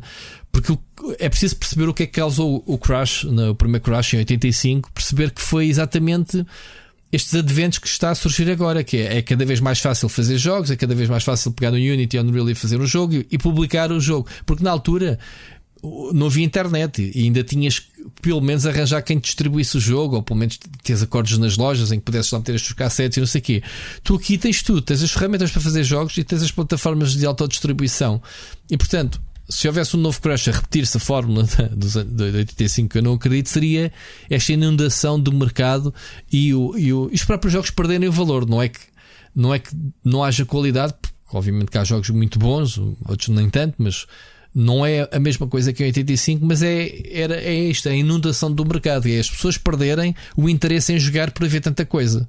Não sei se faz sentido, Ricardo, uh, este, este pensamento que é a fartura, é isto um bocado. É, tem tanta coisa para jogar que depois acaba por não jogar a nada. Passas Sim, por é ti a, é, instalar e desinstalar, é o, corres um jogo 10 minutos, tiras, metes outro. É o Pá, sistema, isso não é diversão. É o, é o sistema Netflix. Aliás, por isso é que é curioso que Mas, o meu, o meu mindset que... quando abro o Apple TV não é o mesmo, sabes? Porque como tem muito menos coisas.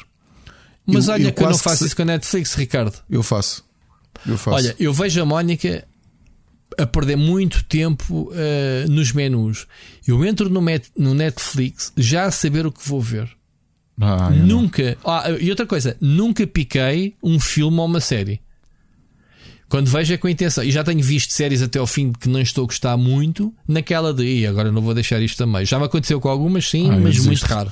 Já agora, só para muito... morder a minha própria língua, os dados oficiais de Halos da série toda ter vendido 81 milhões de cópias. Okay. Ah, eu disse que vende muito. Para as plataformas em si, para o ecossistema em si, vendeu bastante. Eu disse. Atenção que tens de distribuir 80 milhões por cada título, dá uma média de 10 milhões. Sim, Sim é isso. É, não é, é nada é. mal, atenção. É isso, é isso, senhor. É, pronto. Estamos a falar de Halo, a Bungie do Destiny. Portanto, não é a mesma coisa que agora Halo da 343 é de um pé atrás, porque eles ainda não mandaram nenhum killer, como se chama dizer, killer app, não é? Mas a Bungie sim, a Bungie entregava. Bom, uh, o Ricardo ainda falou aqui sobre Microsoft, uh, negócio da concorrência em Inglaterra, já aqui falámos. Uh, pá, os exclusivos é importantíssimo. Uh, eu acho que sim, uh, mas tem uma dualidade que é os exclusivos são importantíssimos quando tu uh, investes numa plataforma e escolhes, olha, eu só tenho para uma consola, escolhi a Sony, a Microsoft ou a Nintendo ou whatever. E depois não tens nenhum jogo que distinga a tua escolha. Ou seja, gastei dinheiro nesta plataforma como podia ter gasto noutra e ia dar ao mesmo, e se calhar os jogos da noutra plataforma estão mais baratos. Portanto, é importante um exclusivo para celebrar, digamos assim, a escolha que tu fizeste de plataforma. Por outro lado, é pá, não podemos ser tão vocais que eu já, como eu já tenho visto, que é pá, eu não quero que toda a gente jogue estes jogos. É, está na minha plataforma e pá, quem quiser que venha comprar a minha consola. Eu acho que os jogos devem ser jogados por todos uh, e, e, há, há aqui um sentimento misto da minha parte, uh, que é pá, os exclusivos têm que ser jogados. Isto, isto que a Sony está a fazer em termos de, por exemplo, lançar os jogos no PC Acho espetacular. Faz sentido ter os exclusivos porque há competição, há Nintendo e a Microsoft, eles têm que manter e justificar porque é que as pessoas escolhem PlayStation, certíssimo. Mas depois, plataformas neutras como o PC, que não entram aqui para a guerra diretamente das consolas, acho que eles estão a fazer muito bem. E eu ia mais longe, eu ia mais longe, na minha opinião, de lançar jogos Day Zero para PC e PlayStation 5. Não sei se é forte mais, Ricardo, isto que eu diga, mas não ficaria nada não mal à sei, Sony. Mas aí acho que te fraudas um bocadinho, porque não te esqueças que a Sony continua a ter como missão vender o seu hardware, não é? O hardware, pois, depois tinhas o pessoal com o PC topo de gama olhar para baixo, né, para a PlayStation 5, pois. Pois. Vamos lá ver uma coisa. A gente está a falar, mas estes jogos que têm sido adaptados da, da PlayStation 5, como o Spider-Man e, e agora o, o, o Last of Us, para PC são novidades. São jogos atualizadíssimos, né? Que foram foram otimizados para PC, não são portos, mas são portos bem feitos para PC. Como, como jogador unicamente PC, para mim era novidade. Sempre é novidade. Lá que toda a gente tenha jogado há anos. Vou relembrar, uh, tu, na, tu, na, sexta estiveste no, no mod PlayStation dedicado ao. Sim. Ao Last of Us. Eu, eu não fiquei a ver porque eu ainda não joguei o jogo. Ok? Ah, mas também não vias grande coisa. O, o Gonçalo teve a fazer um speedrun, cortava as cutscenes e mal, mal, mal se fixava a câmera no gameplay, portanto. Mas sim, tu não jogaste o jogo, é isso, estás a dar razão que és o público-alvo do, do, novo remake. Pronto, mas isso também já é outro assunto. Um... Há de haver, por várias razões, pessoas que ainda não jogaram, mesmo tendo as plataformas e mesmo ah. tendo se lhar o jogo anteriormente, percebes? Sim, aliás, esse é, é, outro, é outro assunto que vamos, mas se calhar ainda é cedo, o jogo saiu sexta-feira. Eu estou muito curioso para saber os números. Eu sei que o jogo entrou para os tops do Reino Unido. Não sei se entrou para primeiro lugar ou não, não tenho a certeza, mas eu também não estou interessado em ver agora, Ricardo. Para a semana, se calhar, analisamos isso. Uhum. Eh, porque a gente falou aqui semana passada sobre quantos, quantos milhões vai vender, uh, não para PC, mas uh, para a PlayStation 5 este remake. Eu estou muito curioso. Uh, assim que souber números oficiais, a gente volta a falar sobre isso. bom, do Ricardo Moncacho, basicamente. Tivemos aqui mais de uma hora a falar sobre este tema, que era mesmo o objetivo deste episódio. Queres acrescentar mais alguma coisa, não, Ricardo? Pá, altamente altamente, Ricardo Moncacho. Obrigado pela tua participação. Está alinhada com aquilo que a gente queria falar neste episódio. Um, mas, malta, já agora fica aqui lançado o tema para a próxima que é Xbox. E estas coisas são quase espontâneas, Ricardo. Vezes uh, PS3. O que é que se passou nesta geração, malta? Para vocês, qual foi os pontos altos e baixos? Uh, pegando aqueles exemplos que eu dei da PlayStation 3 e Xbox, o que é que se passou com esta geração? E vamos falar um bocadinho, se calhar, nesta. nesta, nesta Olha, temática. eu preciso da vossa ajuda porque foi uma geração em que ainda era na fase em que eu me dividi entre PlayStation e Nintendo. Desculpa. Tu na altura eras um não, bocado não, elitista, não, eras um bocado militarista dos, dos, dos era, militante dos indies. Era PC e por era outro PC. lado Nintendo doméstico e Nintendo portátil. Ah, ok, eras nintendista na altura. Muito bem. Bom, Uh, mas percebeste o que eu disse sobre percebi, estes tópicos percebi, percebi. Da, sim, da sim, consola sim, ser pirata, o, o outro, a arquitetura da eu não PS3 sabia, por exemplo, ser... não sabia que a 360 era fácil de piratear. Portanto, vê lá, estou a ouvir isto pela primeira não era, vez. Olha, vou, tá, vou aqui só pimentar. Era tão fácil de piratear, Ricardo. O meu irmão mostrava-me jogos que já tinha e que eu já os andava a jogar para review antes deles serem lançados, obviamente.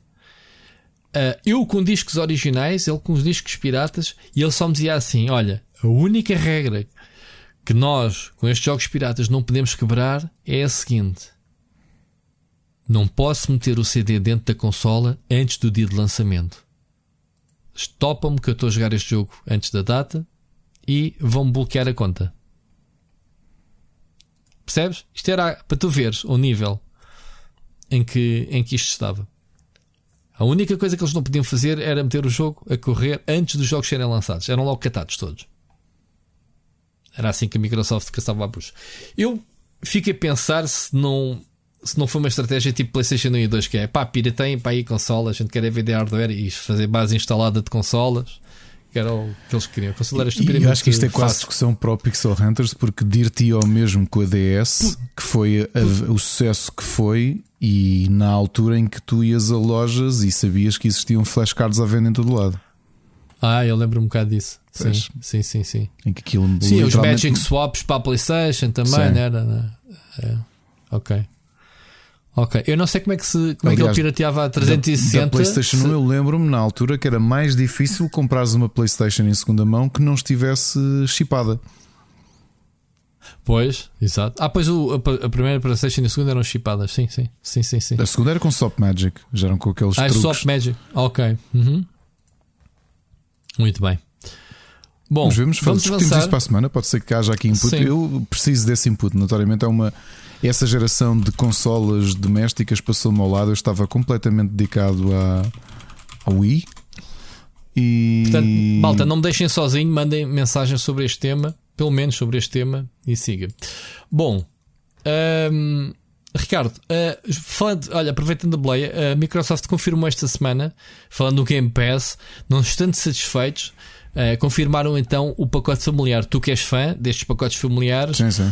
Uh, então, eles estão a testar o serviço na Colômbia e na Irlanda, pronto, mais tarde chegará a outros países.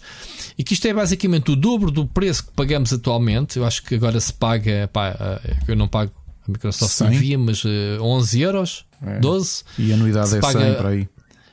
Pronto, e passas a pagar 22 euros e podes distribuir isto por 5 pessoas.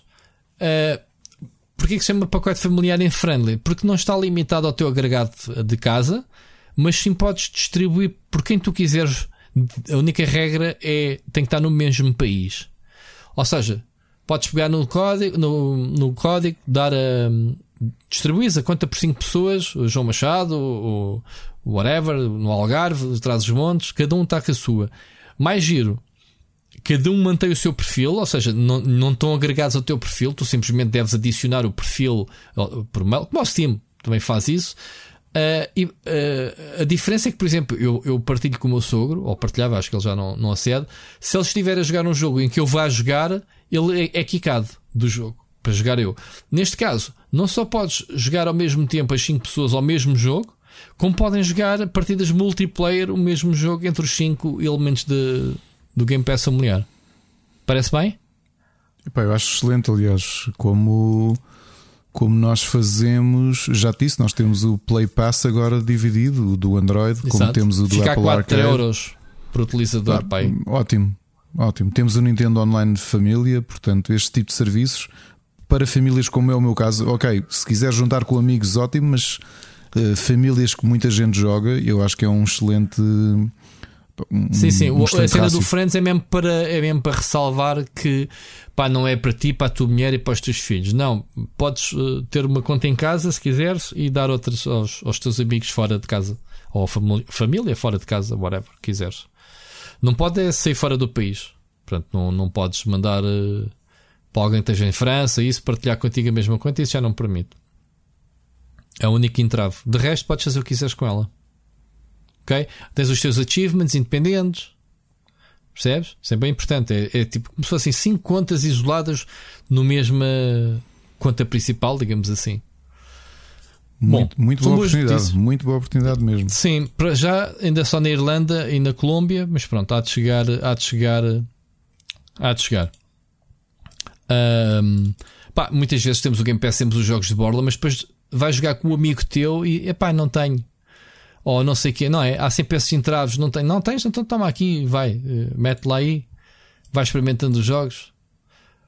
E depois até dividem né, o preço. Uh, até há uma aplicação que eu outro dia escrevi que era para partilhas de subscrições. Pessoal que partilha para aquelas que dá para partilhar o Netflix ou o Disney, por mais do que um utilizador, a plataforma é uma third party que agrega os utilizadores num só, fazem um pagamento, uh, mandam tipo uma mensagem: olha, tens que pagar este valor, pagas à plataforma e, uh, e a partir daí pagas a mensalidade. Ou seja, é para evitar que o pessoal se esqueça de pagar. Olha, ainda não pagaste este mês a, a tua parte, a mensalidade, estás a ver?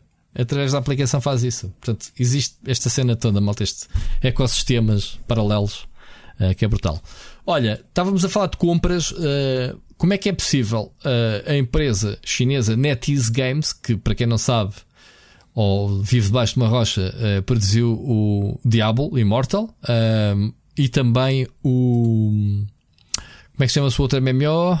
Que saiu para mobile e PC, Ricardo, que eu também joguei, não me estou a recordar, a ver se ainda tinha aqui instalado. O Nino Kuni. Oh, pois ah, foram, eles, foram eles. Yeah, né? NetEase. Um, e eles basicamente compraram o estúdio menos, pá, mais, menos improvável. Eu estava a ver a Quantic Dream, como já aqui falámos anteriormente, na família PlayStation, Ricardo.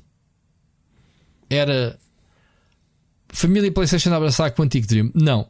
Foram comprados por uma empresa especialista de jogos para telemóveis chinesa. Explica-me o que, é, o que é que uma coisa tem a ver com outra. Não sei, mas já se tinha percebido que era mais ou menos público que, que a relação entre o David Cage e a Sony tinha, tinha azedado um bocadinho depois do, do Detroit. Portanto, essa possibilidade não sei se esteve na mesa na realidade. Mas azedou porque uh, não fez peicinho, o não David Cage moou, foi com alguma coisa? Não sabe, mas foi. Parece-me que foi muito pouco tempo depois do muito pouco depois do lançamento do Detroit. Não sei se aquilo de alguma forma não, não cumpriu as expectativas, se houve algum tipo de. Não sei, estou aqui a, completamente a especular, mas de comentários que funcionários fizeram, parece-me que a relação não ficou muito boa. Portanto, não ser comprado pela Sony não me surpreende. Ser comprado Estamos... pela NetEase surpreende. Ainda te surpreende mais.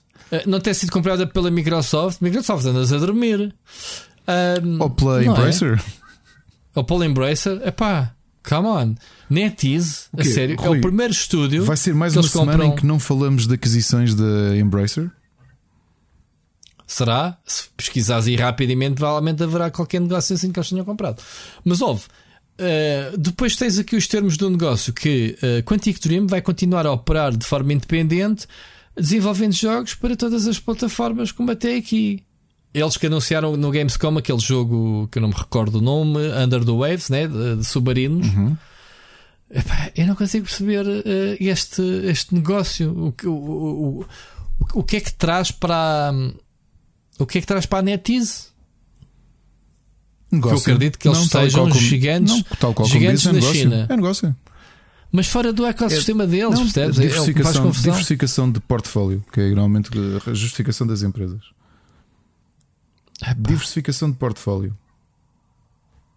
Não precisa ter uma ligação direta. Precisas de não ter os teus ovos todos no mesmo cesto. Ok?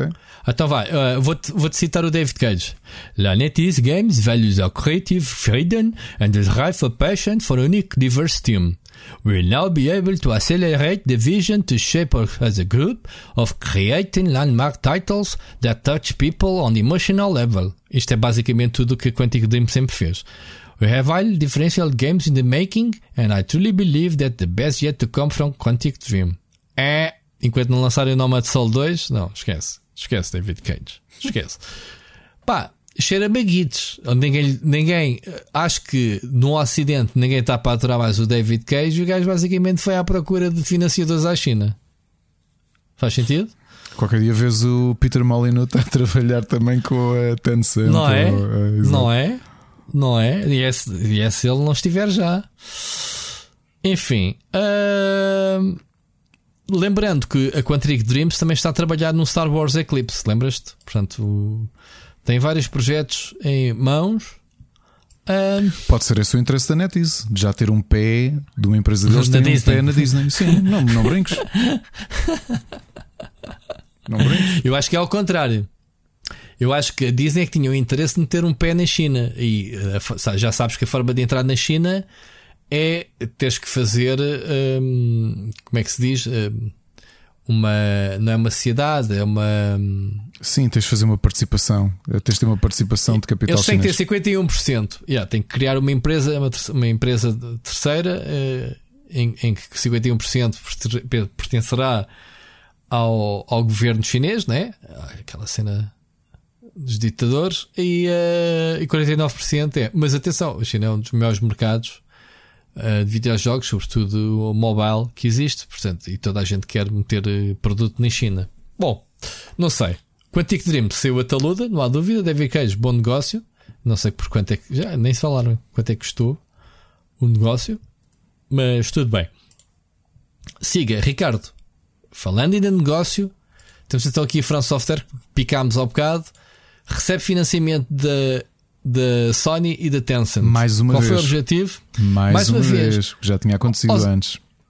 Sim, eles já tinham. Sei que, hum, sei que eles já tinham, né? Uh, isto é, uns dizem, ah, com isto está mais uh, perto de acontecer o Bloodborne 2. Outros dizem que uh, isto, isto, torna, torna a Front Software um bocadinho menos dependente e, e, atenção, os jogos da, da France Software são distribuídos pela Bandai Namco, uhum. portanto não percebo nada da salganhada que é estes negócios. Bom, um, que, que isto iria dar, uh, porque, porque a France Software continua com 69,66% do, seu, do valor dos, do, das ações. É, cada cala continua com a maioria que a maioria, portanto, a, Tencent meteu lá, comprou 16,25% do estúdio, a Sony 14,09%. Portanto, são fatias relativamente interessantes para ganharem dinheiro com o sucesso de vendas como Elden Ring, mas uh, em termos de poder de decisão um, ehm, terão obviamente palavra a dizer, mas não definitiva. Então, eles dizem que isto vai reforçar é um, ehm, não só a capacidade de do estúdio criar novos IPs, como aconteceu agora com o Elden Ring. Eles não precisam criar novos IPs, basta fazerem sequelas de todos os jogos que têm vindo a lançar e estava-se bem, mas pronto. uh, agora, o que é interessante é que diz aqui na notícia de, de, do VJ 24-7 uh, que este reforço poderá dar mais capacidade ao estúdio de começar a um, autopublicar-se, ok?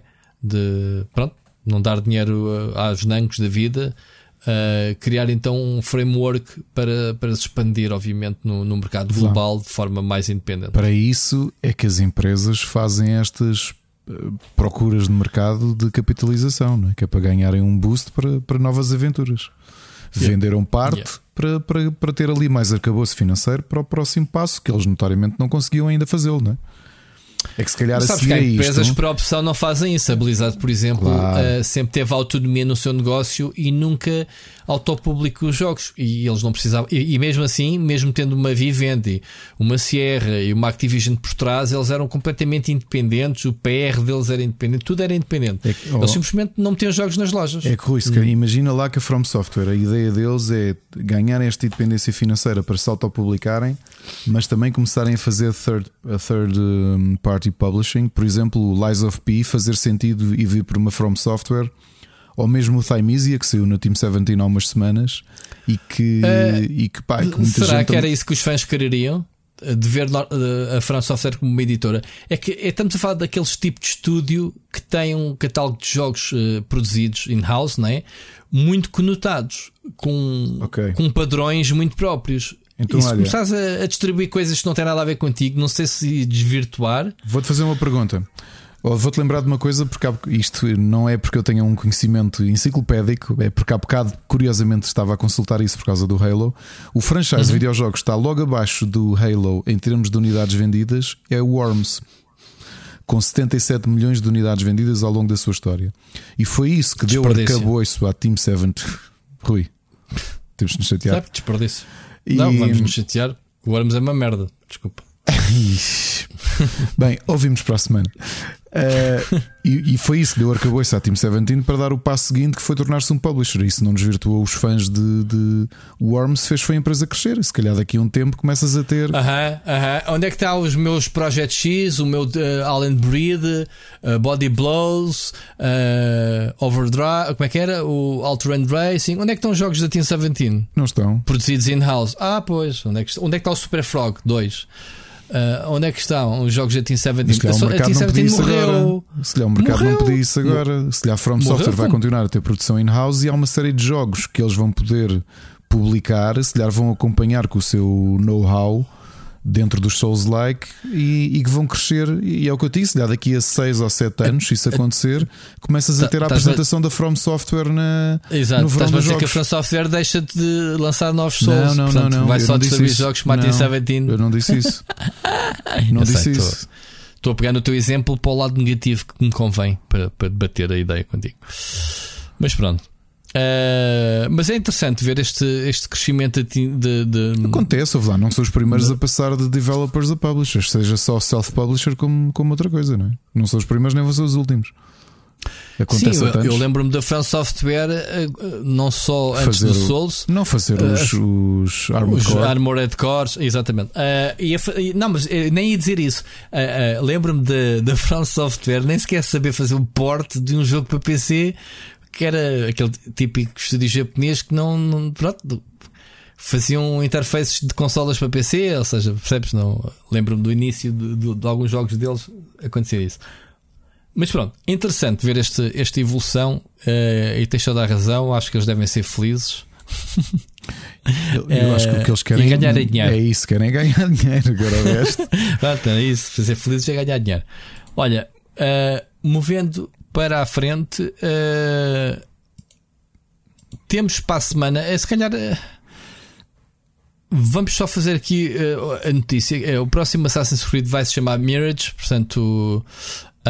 parece, tudo indica que será em Bagdá. Em Bagdá vamos ter o ba Bazin, que era uma das personagens uh, fixes do, do Valhalla, que era a personagem que ligava, digamos assim, a personagem aos assassinos, vá uh, o Bazin, e vai ser um jogo baseado nele. O que é que podemos esperar de um, de um jogo em Bagdá, Ricardo? Uh, falando que a Ubisoft, ao que parece, né, alegadamente, falar a palavra alegadamente é sempre gira, vai ser um bocado de regresso às origens. Uh, será que queres um jogo regresso às origens? Porque acho, acho que eles podem dropar este sistema de open world RPG tu querias voltar às origens, tu que jogaste há pouco tempo Unity, né? Se não me engano. Uh, um... O que eu gostava é que os jogos não fossem, não tivessem a dimensão que o. Isso acho que, o, confirmado. O Odyssey e o Valhalla acho que o scope é, é, mais demais. É demais. Acho que sim. É, é um bocado. Não, sim. Ninguém ganha com um jogo tão grande. Nem, nem os developers, só os developers coitados que têm de estar ali encher chouriços. E os consumidores sim, também não. O, o, o Fair Cry, o Fair Cry 6 já não saiu tão grande em relação ao, ao Assassin's Creed uh, Valhalla. Um, sim, que não sejam tão grandes e mais. Uh, já agora, fica aqui o, o, aviso que o evento do Ubisoft Forward será no dia 10 de setembro, sábado. Uh, sábado, eu penso que às 8 da noite. Uhum. Aliás, eu recebi mail da Ubisoft sim, sim, a, a avisar isso. 9 da noite de Portugal, acho eu. É? 8? 9? Digo já. 8 da noite, 8 da noite, está aqui. Uh, Aí há, o warm-up é que é 7h35, é isso. Portugal. Mas pronto. Uh, Brawlhalla, For Honor, The Crew 2, and 1800 and more. Acho que isto só vai ter interesse. Já agora, Rui, tu andava. Uh, o, o Beyond Good Nível 2 está mesmo a ser feito porque no outro dia tropecei em ofertas de emprego para Barcelona uhum. para o, é, o Beyond Good Nível. O Star Citizen também está a ser feito. Bom, mas sim, sim, sim. É pá, é provável que eles, eles estejam a fazer o jogo. Esperemos bem que sim. Uh, Ricardo, o que, é, o que é que esperavas do, do jogo em Bagdá? O, o, que é, o que é que te parece que seja? Olha, primeiro Será, quando eles falam ser... regresso às origens, é, tipo os cruzados, como, como o primeiro jogo? Uh... Primeiro vai ser impossível não pensares no Prince of Persia, né? Por razões óbvias. Ah, tu sabes que o Assassin's Creed foi um, um, um Prince of Persia defeituoso. Pois. Mas pronto. Portanto, vai ser muito Um, difícil não, não nos lembrarmos disso, logo para começar. E eu, eu cheio de saudades de um Prince of Persia, mas pronto. E não vais ter tão cedo. A menos que vais Não, ter ali umas, vais ter- uns pescados vais de ter o olhos remake. neste. Assim, ah, ah, Vais ter o remake que está a ser adiado, tem sido adiado constantemente. Vais ter uns pescados de olhos neste jogo, oh, Prince of Persia. Olha, Será? olha, olha isto, ah, ah, ah, parece o Prince of Persia. Yeah, vais ter. Vais ter tenho- uma mecânica que é rebobinar a ação. Exato. Olha, mas Isso vou é que ter, era. vou ter. eh, Tenho alguma curiosidade. É um ambiente que, que me agrada muito. Portanto, Aqui a questão é. Já passou algum tempo depois do Valhalla. Eh, lembrando que a expansão, que era bué da grande, passou ao lado de acho que toda a gente. Não sei o que é que aconteceu. Eu até queria jogá-la na altura. Pedi até à Ubisoft, eles nem sequer me responderam. Mas também não vi ninguém a falar sobre a expansão. Dizem que é mazinha, que é aquela dos. dos deuses, dos né? deuses, Do- sim. Pronto. Ahm, Acho que o é problema assim, de sair tão depois do. Percebes? Não, que quer dizer, não é um Witcher. Pois. Não é um Witcher em que o impacto é tão grande que, que anos depois ainda recebe menções de, de melhor jogo Sim. do ano. Mas eu acho, que, eu acho que já passou tempo suficiente para. Ou seja, já ganhaste aquela saudade de- do, do Assassin's Creed ou, ou não? Ahm, Não. já se passou o quê? 3 anos? 2 anos? 2 anos. 2 anos, sim. Foi quando saiu a Xbox e a PlayStation. Não tens saudades de uma, uma nova aventura? Eu já jogava um, sinceramente. Já jogava. ahm, também por outra razão. E, e tu sabes que tu gostas muito do género. Tirando agora o Saints Row, não tem havido muitos sandboxes. E ainda né? bem. Muitos. Pronto, ainda bem, sim, porque a gente chegou em uma altura em que estávamos malucos com, com esses jogos. E agora, se calhar, já há um Assassin's Creed. Relembro-te eh, se- relembro-te no ano em que sai o Assassin's Creed, First and foi, não foi? Que sai o Watch Dogs. Legions é, pá. e o. Só do Ubisoft foram três, o, Phoenix, Rising. Exato. É pá, Que dos eh, três, não que dos três eu ainda não joguei Watch Dogs Legions, como tu sabes, foste tu que acabaste por cobrir o jogo. E o Phoenix Rising, de Que todos, é aquele, de todos é É. aquele que eu quero que eu quero sentar-me com calma e jogá-lo com tempo. Ainda não jogaste sequer. Pá, não joguei, agora- joguei, então Jogaste? joguei, joguei, só que parei. Ah, eu lembro-me. Até joguei com a tua conta. Lembro-me, parei. Lembro-me disso. Aliás, Sim. parei na altura para tu jogares, lembras-te? Sim, e depois já não lhe pegaste. E depois já mais. não peguei Ok. mais. Pronto. Olha, para quem não sabe, está disponível no Game Pass. Foi por isso que olhei para ele e pensei assim. Só que eu no, eu minha- no meu Ubi Connect tenho, tenho as expansões todas. Uhum. Muito bem. Que não sei se são muitas também. Sinceramente, também foi um jogo que passou assim no- nos intervalos da chuva. Pronto, eu, falando, eu eu estou à espera de um jogo que seja que tenha um scoop mais pequeno. Pá, eu acho que não se perdia nada em, em se lapidar ali algumas dezenas de horas de atividades. Pode ter vários tipos de atividades, colecionismo, que tu sabes que eu adoro, checklists, aquelas coisinhas todas, mas que não seja overwhelming, eh, que não tenha aqueles puzzles de encontrares o raio da entrada para uma casa para ires buscar um item, estás ali um quarto de hora, são estúpidos. É, eu continuo a achar Um, que a escala do Horizon é, está mais dentro. A, esca- a escala e o ritmo Uhum. s- estão mais dentro Uhum. daquilo que eu acho que um, que um, um open world deve ter, sabes? Por falar no Horizon, chegaste a fazer 100%, Ricardo? Não, não, não, não, não. Parei Ah, lá está, lá está. Tu estavas com a pica toda que querias fazer tudo, mas isto é assim mesmo. Esta indústria é, é too much. As coisas têm que ter. eh, tu tens que ficar com um bocadinho de fome quando acabas um jogo para, depois poderes eh, aceder a um DLC, a uma coisa assim com vontade. Quando tu chegas ao fim do jogo e tu queres acabar a aventura para arrumares o jogo, é porque eles falharam em dar-te variedade Lembro-me isso ter acontecido com o Mafia 2. De ter adorado o jogo, saltei logo para o DLC e o DLC era um cocó de pá. Pois, pois. Não sei se lembras, mas era mesmo horrível o DLC. Mas sabes que eu tenho esse problema com todos os jogos. Eu gosto muito, mas depois acabo por. eh, pá, ou por me fartar, ou porque as coisas são difíceis demais. Eu lembro, por exemplo, no Lost Ark eu estava. Eu, tava, eu queria fazer os 100% em cada continente e fiz de um. Ah, só que a minha cena é pá, pronto. Já estou um bocado cansado do jogo, do, do grinding e não sei o quê, mas ainda estou com a esperança um dia que me venha à vontade de ir completar. O Destiny já estava a ver guias e o caralho, agora, ou seja, estavam-me a dizer: ah, os gajos eh, andam a arrumar, eh, Sim, mas cortam essa, o conteúdo antigo e não sei o mas quê. com o Pronto. paywall que tu tinhas no, no. Como é que se chama o jogo? No Lost Ark também não é fácil. O Lost Ark é, é, é difícil porque, porque tem, tem cenas de grinding, tem. Pronto. Quer dizer, não vais fazer uma sessão de jogo de duas horas para andares a farmar uma matéria-prima para subires um dos requisitos de. Pá, isso já é. lá vai um, um achievement que eu não cheguei a fazer no Guild Wars 1 e que mesmo Yeah. assim, olha, tu vais te rir, mas eu estive 4 anos em que todos os dias ia lá uma hora fazer, repetir uma missão para farmar pontos para chegar àquele, àquele, àquele objetivo. Que era uma estupidez, meu. Quando pensei que fiz isso durante 4 anos, isso, só podia ser Pois, eu, estúpido. eu também, farmar achievements, também tive a minha dose lá na, na 360. Olha, lá está, para a semana falamos sobre isso. Uh, já foi um achievement horror e já. uh, e é por causa disso que eu tenho mais de 100 mil pontos na Xbox quando. quando agora não ligo, há muitos anos que não ligo nenhuma a isso. Agora, uh, jogos que me interessam, eu gosto de os completar, eu acho que é um motivo para, eu, para manter nos jogos. Uh, mas quando. E o Destiny, atenção, é dos jogos mais difíceis de tu completar, seja o que for, o conteúdo. O Pois, por exemplo, é o Destiny eu perguntei obscuro. uma coisa ao Mocas que é que vocês estavam aí todos interessados em comprar as expansões. E eu Sim. tenho o jogo, portanto, eu já unifiquei a minha conta da PlayStation, que foi onde eu joguei originalmente, onde analisei o jogo, à minha conta de PC. E Yeah, eu não estava a investir, no só que a minha perspectiva, o que eu queria fazer no Destiny, e, eu, e era a minha dúvida se era possível isto acontecer ou não, era jogar o Destiny de forma descontraída, o conteúdo single player, porque eu, eu neste momento não tenho vida, nem sequer tenho vontade daquela coisa adicional que tu tens, de agora vou para as dungeons difíceis eh, Uhum. farmar equipamento, ou seja, eu queria jogar Destiny de forma eh, relaxada. O teu percebes? problema com o Destiny, se quiseres ir buscar o conteúdo antigo, as primeiras expansões já morreram, já não, já não as acedes. Ou seja, só começas a aceder conteúdo a partir do Shadow Keep, penso eu que é a expansão neste momento mais antiga.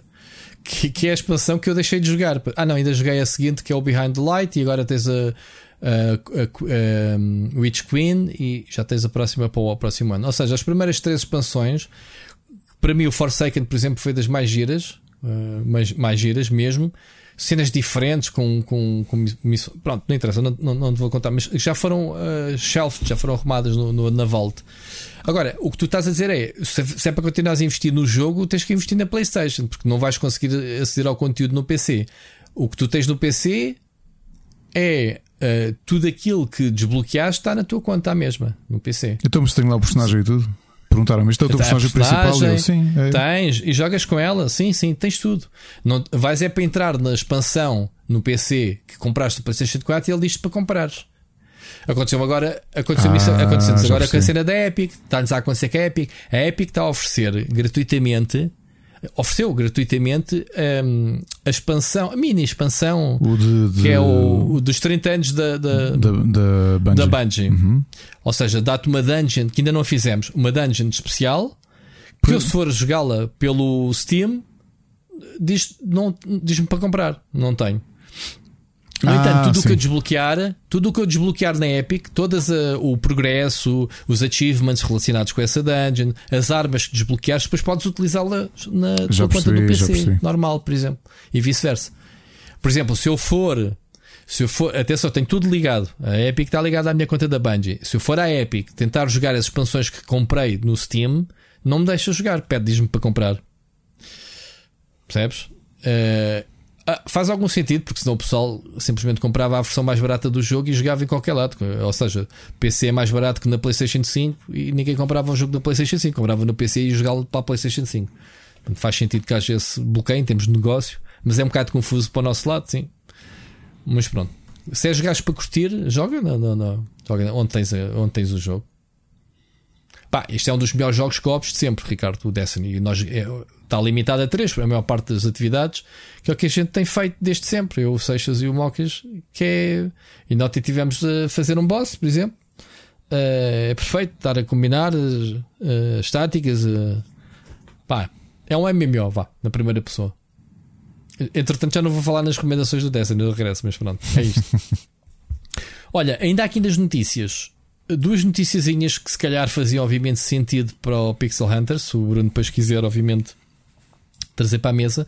Achei muita piada de descobrir que há um tipo que, que começou a fazer jogos e ele decidiu fazer jogos para, o- para o Philips CD. Como é que é possível? Ninguém faz jogos para o CD da Philips, que é aquela consola, para quem não se lembra, que era uma espécie de leitor de DVD, de CDs na altura. Ah, na única vez que a Nintendo alguma vez licenciou uh, Legend of Zelda e Super Mario para esta, para esta para uma consola não Nintendo e foi o que foi, né? aquela famosa trilogia que tu, que tu Ricardo, dizes que não existe, não é? Não, o Hand of Gamelan. Lembras-te? Acho que isso não. Não, yeah. pronto. Então, este senhor está. Um, fez um jogo chamado Nobilia, uh, que ele diz que, pronto, uh, obviamente escolheu a plataforma por questões sentimentais, ligação uh, nos anos 90 era a única consola que tinha. O pai trabalhava na Philips, pensou, levou-lhe a CDI, e portanto houve aqui. Opa, já que eu vou praticar fazer jogos durante a pandemia, foi ao sótão uh, tirou o, o CDI, né? o leitor CDI da Philips, então começou uh, de volta do sistema. Pronto, o gajo é, acho que é engenheiro informático ou coisa qualquer, uh, começou um, pronto, a explorar a capacidade de programar, que ele diz que é péssima, boeda limitado, um, mas fez um jogo.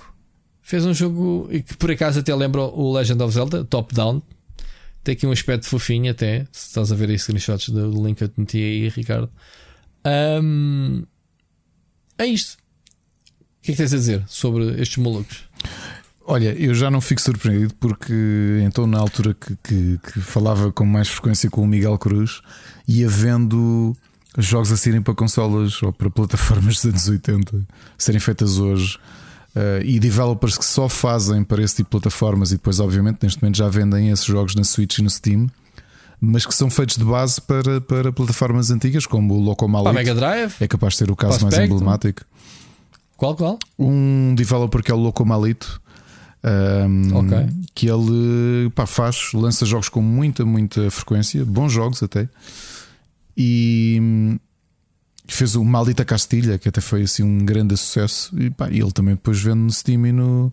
Uns meses depois lança no Steam e na Switch porque, porque há mercado por isso.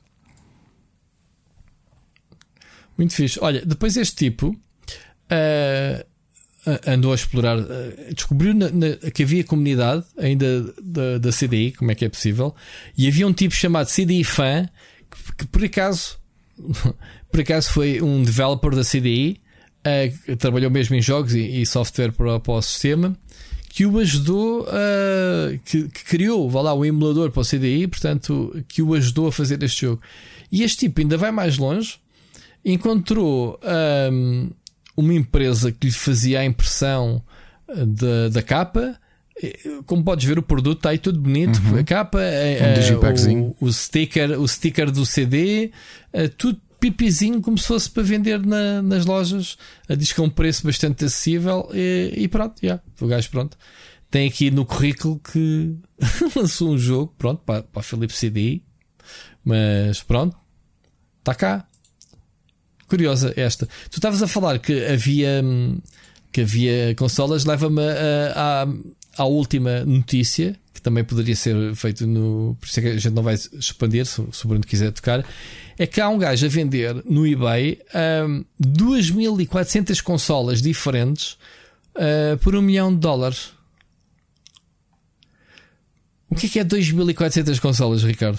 Não sei. é em caixa, mas digo já a ver as fotos. É uma Sim. coleção.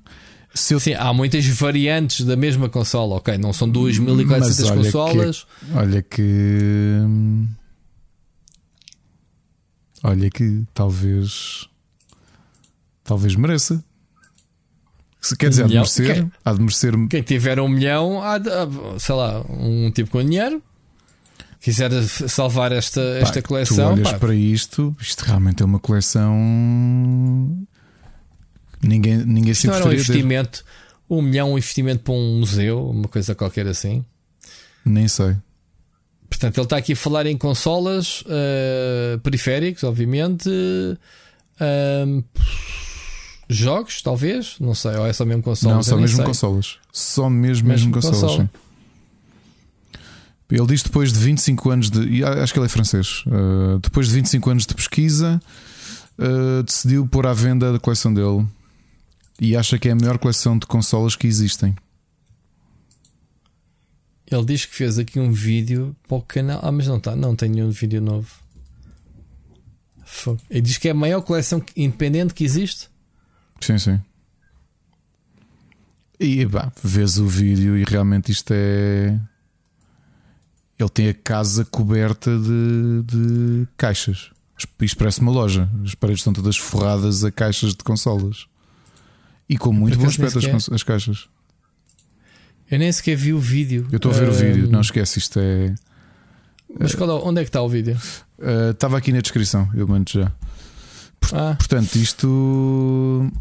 pá, se- se- acho que sim, quer dizer, nem que seja pelo trabalho que ele teve a pesquisar e comprar e catalogar isto. não, vamos lá ver uma coisa. Tu não podes vender isso des- desbarato. Tens ah, um- quem te dá um milhão dá-te quase a garantia que vai tratar da coleção. Às vezes o preço não é o valor das coisas em si, não é? Ou o valor sentimental, ou o que investiste, ou whatever.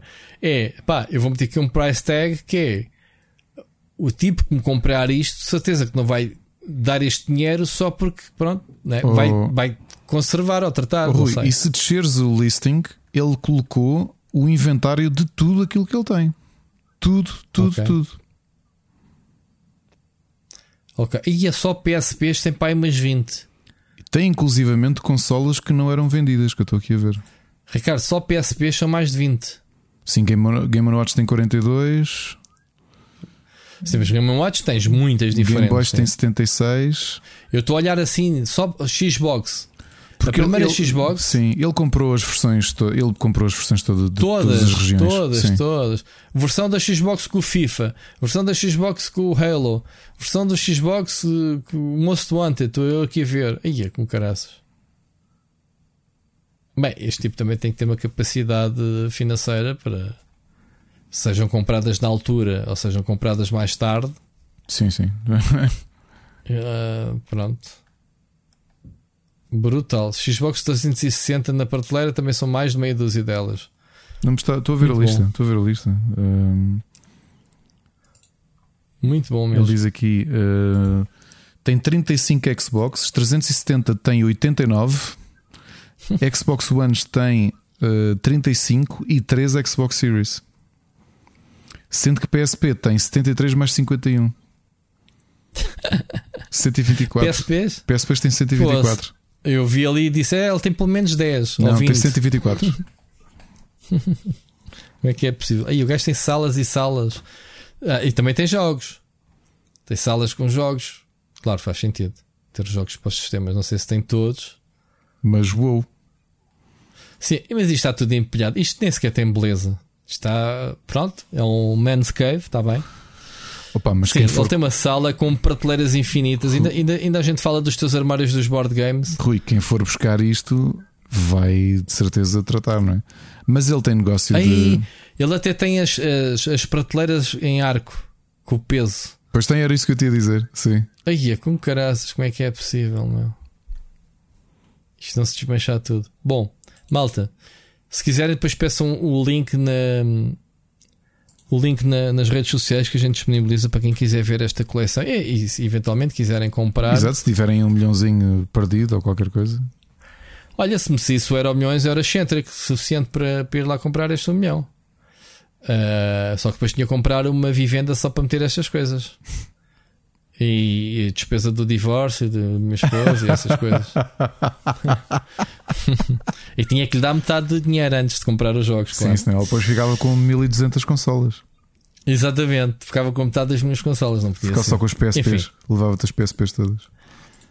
Muito bem, Ricardo, vamos avançar. Eu já estava a dizer que era um programa pequenino, mas já vamos no tag mark duas horas. Ok, acredito que, as, que as- as- as recomendações sejam poucas. Temos poemas esta semana. Uh, íamos ter, mas eu não consegui escolher. Portanto, para a semana talvez traga dois para compensar, ok? Ainda por cima comprei livros Ok. novos na Feira do Livro. livros novinhos. Muito bem, então vamos eh, passar ao gameplay. Split Chicken. Gameplay. Ricardo, eu já falei do Destiny e tenho um jogo que tu também tiveste a jogar, Steel Rising, que não podemos falar nele, vamos falar para a semana, que ainda está embargado. Ah, eu também não joguei muito, confesso. Eu já joguei um bocado, Ah, por acaso. um bocado. Para quem não sabe, é o novo título da Spiders. É um jogo uh, Souls-like, passado na época vitoriana, certo, Ricardo? Da Maria Antonieta. É a época vitoriana? Não. Ou Hum. não, é depois? anterior. É anterior. Até Anterior porque a época ainda. vitoriana entende-se no o período do, perto do, do século. hum, Aliás, final do século XIX em Londres, e aqui 19, é mesmo ok. durante o reinado de Maria Antonieta. Da mas Maria com, Antonieta. com autómatos. Ah, com autómatos, sim. É, um- é uma espécie de Sibéria, eh, mas eh, robôs. eh, a nossa personagem é um, um autómata, né? É. é um robô. Bom, não podemos falar mais sobre o jogo, está embargado. Para a semana a gente tenta falar aqui uma, um bocadinho mais, uma mini review do jogo. Fica só aqui o appetizer. De resto, joguei eh, Last of Us. eh, tu ainda não jogaste. Pá, joguei só um bocadinho. Dispensa apresentações. Não vou perder tempo a falar no Last of Us Remake. Já falámos mais que muito. Tu tens ainda mais um. Portanto, esta semana miséria de jogos. Eu- Não no meu caso. não posso ser, não vou trazê-los, senão não saímos daqui. Até porque pronto. Pois, tens jogado muito telemóvel. Bem, eu tenho jogado muito dessa não, não é desde que isso. falei ao Os jogos do portanto. Ah, ok, pois é verdade. Tiveste o NDX. e os jogos do IndieX, IndieX e do Festival, eh, Festival da América Latina também. Olha, que joguei coisas muito giras, mas pronto. Mas depois, mas depois digo: o que é que eu ando a jogar? que Eu tinha comprado para PlayStation 4 há uns 3 anos ou 4, ainda não tinha jogado. Entretanto, tinha sido para Switch uma versão definitiva, digamos assim. Uh, e comprei nestas promoções do 3 por 2 que é o World of Final Fantasy. Que Isso é MMO?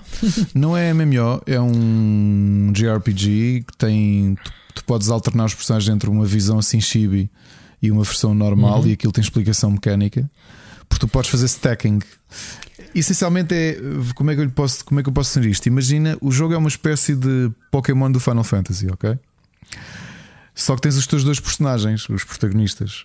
E as criaturas que tu trazes, que são todas fofinhas, tu podes fazer stacking delas. Em vez de atacarem, em vez de teres uma parte em que são os dois protagonistas mais os dois monstros, tu podes empilhá-los. Ou seja, empilhas alguém com tamanho L, alguém com tamanho M e alguém com tamanho S. E então ficam mesmo uns em cima dos outros e atacam como um só. E a meio do combate podes separá-los. Olha, até agora estou a gostar. Parece-me assim muito soft como, como JRPG. O visual está muito, muito interessante. E, e pá, devo ir com 3 horas de, de, de jogo. E, e já que ele foi uma espécie de comemoração dos 30 anos da série, foi- é, é interessante ver aqui algo diferente do- no mundo Final Fantasy, que pronto, vai trazendo criaturas, mas com uma versão mais, mais querida, mais fofinha, eh, para andares a capturá-las. E, e pronto, para quem gosta de Final Fantasy, já, já conhece este, esta versão. Também está disponível para Xbox One e PS4, esta versão que é a Fantasy Máxima. Eh, Está portanto, no Game Pass? não está no Game Pass. Ah, então vou jogar. Não está. Exato, exato. Está. Muito, muito bem. Olha, eu, eu- eu não tenho aqui falado, mas eu continuo a jogar o Xenoblade 3. Portanto, eu já devo ter umas 60 horas. Uf, Ponto de situação, vou no capítulo 5, são 7. Pá, esta semana por acaso não, não joguei muito todos os dias, mas estou. continuo empenhado. Eu depois no fim sou capaz de fazer um balanço final. Não digo uma review, lá está, não, não traz nada, mas eh, faço qualquer coisa, falamos aqui melhor sobre, o- sobre o jogo. Ok? Mas já. Muito grande o jogo, muito giro. Ah, é isso. Estamos a falar já de jogos, Ricardo. Como é que a gente despacha as recomendações de jogos em 4 minutos? O pessoal diz, ah, é mais um episódio que não falam de videojogos. epá, Pronto. falámos muito de videojogos, mas no meu caso, o tempo livre que eu tinha. Pá, eu só hoje tenho aqui, ó, estou a olhar para 65 ícones de jogos para testar do, do IndieX. Alguns deles quer falar sobre eles, mas ainda não posso porque muitos são builds com. porque foram builds para concurso. Percebes? Muito bom. Portanto, ainda não tiveram em festivais nem nada. Então siga. Ah, vamos às recomendações de séries. Recomendações. Então, ahm, tu continuas a olhar no Porto Sol, estou a ir ver na tua cábula. Não, eu vou só, eu vou, as minhas duas recomendações são simples. É que acaba- eu finalmente acabei de ver o Ozark, que acabou em abril. Eh, A última temporada foi dividida em duas partes. A última série, a última temporada, aliás, a segunda parte da Então. última temporada, gostei muito. Não acho que esteja no patamar de um Better Call Saul, nem do Breaking Bad. Mas dentro dessa onda de séries sobre crime, epá, que as coisas correm muito mal e tem excelentes interpretações.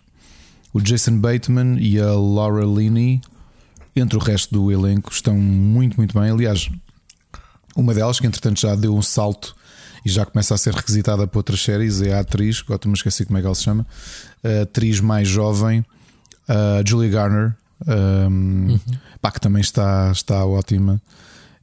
Um, é muito boa série, portanto, relembrando, é uma série sobre hum, branqueamento. Um há um, um, contabilista que fazia branqueamento de capital para o maior cartel de narcotráfico do México e que os sócios dele enganaram o, o cartel, foram mortos e ele, quando está a ser morto, isto é logo nos primeiros minutos da primeira temporada, diz que tem um plano para. Uh, porque ele é um gênio da contabilidade que tem um plano para conseguir branquear ainda mais capital do que alguma vez fizeram, à troca de o deixarem viver.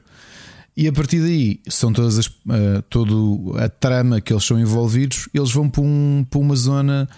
Epá, aqui seria o equivalente a ir, sei lá, sei lá, para, para a zona de Serra da Estrela ou de Castelo Branco, assim, uma coisa mais isolada, um bocadinho turística, mas sobretudo isolada, uh, província mesmo. E o que, é que, o que é que eles fazem com os negócios ali à volta para fazer o branqueamento de capital? E pá, claro que isto vai tudo descambar, como se pode imaginar, não é? O bom estilo de Better Call Saul e de Breaking Bad. São só quatro temporadas. Portanto, Rui, se tu ainda não viste, tu, tu uma vez viste alguma coisa do Ozark? Não, não, não, não. não, não. Eu, acho que tu ias gostar muito porque é, é pesada a série. Portanto, está. Pá, porque há, há outras desse género que está na minha lista, como o Mindhunter. Não é a mesma coisa. Não, é? não, não, não. não. Não, serial killers andarem. Não, mas isto não, não, não, isto não é nada. Isto é mesmo, para mim, se, se fosse um género, é o género Breaking Bad e Better Call Saul. Ok. okay. São pessoas normais. Ok. Que de repente estão envolvidos em crime pá, e as voltas que as pessoas dão uh, no, nesse caminho que fazem pelo mundo do crime. No início da série são pessoas perfeitamente normais e acabam a série e tu já vês. Não vou dizer o quê, né? Mas já certo. a família toda, porque ainda por cima aquilo é uma família, que é um casal que depois se muda com os filhos adolescentes. Quer dizer, aliás, o, o filho ainda é miúdo, na quarta temporada já é adolescente. E o que é que isso invalida? Pá, é, a série é muito boa, ok? Tu vês até pelas reviews que tem, tem 92% de análises, portanto 82% no Rotten Tomatoes. É uma excelente série, vale muito a pena. Eu coloquei aqui o Pôr do Sol e o Ozark porque foram duas séries que acabaram tudo indica que realmente não há, acho que não há grande forma do pôr do sol continuar a partir dali. E Porquê? porque o tom é mesmo de encerramento. Okay? Ah, uh, okay. Aquilo que eu te para quem não viu, foi excelente. Ok, excelente. O pôr do sol da segunda temporada foi excelente. A ver a série toda é excelente. E quem não tiver paciência para ver no RTP Play, que é gratuito, esperem pelo menos para ver na Netflix, então, que é pago. Um, e acho que é das melhores séries portuguesas feitas em. Isto é, se os, se, os, se o Mel Brooks ou os Abrams tivessem feito uma novela, era o Pôr do Sol. É, é, é isso, Rui, ok? É aquilo que esperavas de um, de um aeroplano, é o aeroplano em formato de novela. Eu acho que pá, é obrigatório. Ok? E pronto, foi tudo o que eu vi, não, não, não vi mais nada. Muito bom. Olha, eu tenho andado a ver as cenas bem óbvias. House of Dragon, é, ao bocado, como tu me disseste que íamos gravar mais tarde, acabei por ver o episódio desta semana já, Ricardo. Uh, pai, continua com um tom muito bom. Um, eu não posso dizer nada, senão o Ricardo Moncancho fez um bocado elogio e eu, e eu que também só vi metade do primeiro. Ah, é? Ainda não viste o segundo não, sequer não, episódio? Não. Não, depois voltámos ao For All Mankind, estamos na última temporada que foi gravada. Ah, pois, eu ainda não vi essa, ainda não entrei nessa. Uh, e viste o Rings of Power ou não? Ainda não. Lord of the Rings. Andei o fim de semana todo para ver, consegui ver ontem à noite. Olha, gostei bastante, um, mas um, como é que é de explicar? Um, estes dois episódios serviu muito para, para set pieces, estás a ver? Para os personagens, tem muita facção, pá, perceberes o, o, como é que era a Terra-média antes de, daquilo que tu conheces, né? do Lord of the Rings. Uh, tive ali, uh, depois, obviamente, sabes que eu sigo um canal brasileiro de um, de um tipo que analisa os episódios uh, e, e, acaba por te explicar coisas que se calhar te passariam ao lado, por, por ser fã, por, por gajo vai buscar detalhes, uh, easter eggs, essas coisas todas. E ele estava a explicar uma coisa que eu nem sabia. A Amazon atreveu-se, literalmente, a fazer uma série sobre prequelas do Lord of the Rings. Sobre esta é, é da é, na segunda era, segunda era uhum. que, que, não tem direitos para nada. A Amazon só tem direitos para fazer uh, para utilizar os conteúdos do Hobbit, do Lord of the Rings e penso que nem sequer do Silmarillion eles têm direitos. E então, estes episódios, eles tiveram que contornar montes de coisas para justificar. Uh, uh, Galadiel, o Elrond. Só, só é estranho não terem direito para o, para o Silmarillion quando. Quando uh, se isto é, começa a criação dos, dos Anéis de Poder, uh, exatamente com o, cele, o Celebrimbor, quando forja os, os Anéis. Esse ele aparece.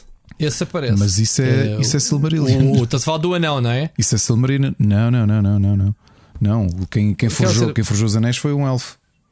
Foi o quinto filho de Fëanor. Ah, sim. Sim, ele aparece na série, desculpa, tens razão, aparece, mas ele aparece, sim. Uh, pá, os, mas ele é um personagem da chama-se. Uh, mas ele chama-se Rings of Power. Ok, mas bem, tu leste o Silmarillion? Uh, tenho ali, acho que não li ainda. Não. O, Sil o Silmarillion, Silmarillion é o livro do, do Tolkien que eu li mais vezes. Ok, já deve ter lido oito vezes. É, é, gostas? Gosto muito, muito, tem, muito. Tem e sempre achei sim. que era aquela que, que o livro, como não é bem um livro, não é assim uma espécie de agregado de informações históricas, não, não tem formato literário. Ok? Sim, sim, sim, sim. São contos. São, são, não são quase backstory. Ok? Ok. Uh, o, o que eles tratam no Second Age é, é o último livro, digamos assim, do Silmarillion, que é o Akalabeth, que é quando nós, não, é, não é spoiler, não é? Quando, quando o filho de Fëanor uh, forja os, os anéis do poder e as consequências que isso tem, é? porque o livro anterior, que é muito bom, aliás, para quem quiser a versão álbum, os Blind Guardian têm o Quenta Silmarillion eh, que é um dos livros do Silmarillion em metal, eh, no álbum. Por acaso, na, ontem na, na, na, na Feira do Livro, vi as, as, minhas edições que eu tenho do Lord of, Lord of the Rings. Que são aquelas com, são, a, com a cena dourada. Foram lançadas com as runas douradas, yeah, yeah. lançado antes dos filmes. Sim, Portanto, sim, ainda sim. tenho essa edição. Também yeah. acho que eu tenho o Silmarillion e tenho a versão inglesa. Uh, mas vale, vale muito a pena. Vale muito a pena. Uh, essencialmente o que eles estão a fazer é, é adaptar o à Calabeth. Ir mais atrás acho que era mais difícil para fazer, sabes? Um, mas tenho curiosidade em saber como é que é, porque é uma parte da história que eu gosto muito. Gosto mesmo muito. Uh, a casa toda de Fionor é, é, é, importante. Mesmo, mesmo a, a criação de Bem, eu não quero estar a falar sentar A criação da, da lua e do sol, eh, aquela ah, mas isso não mitologia toda. Sim, eu sei. Nem, em última instância não dou dar spoiler de nada, está tudo nos livros, mas não é isso. Mas eles falam disso, a criação da lua e do sol? Fala no início. Ok. Sim. Uh, Giro.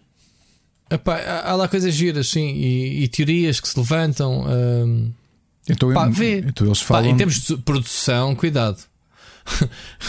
Cuidado que a produção daquilo tem um luxo de ver super produção em termos de, de tudo, meu, de escala, de, de, de imagem. De então não me estás a fazer spoiler, mas logo o início fala do, da criação do, do, do Sol e da Lua e fala do, do Deus, o Deus que criou toda a gente. Das árvores, sim, sim, sim.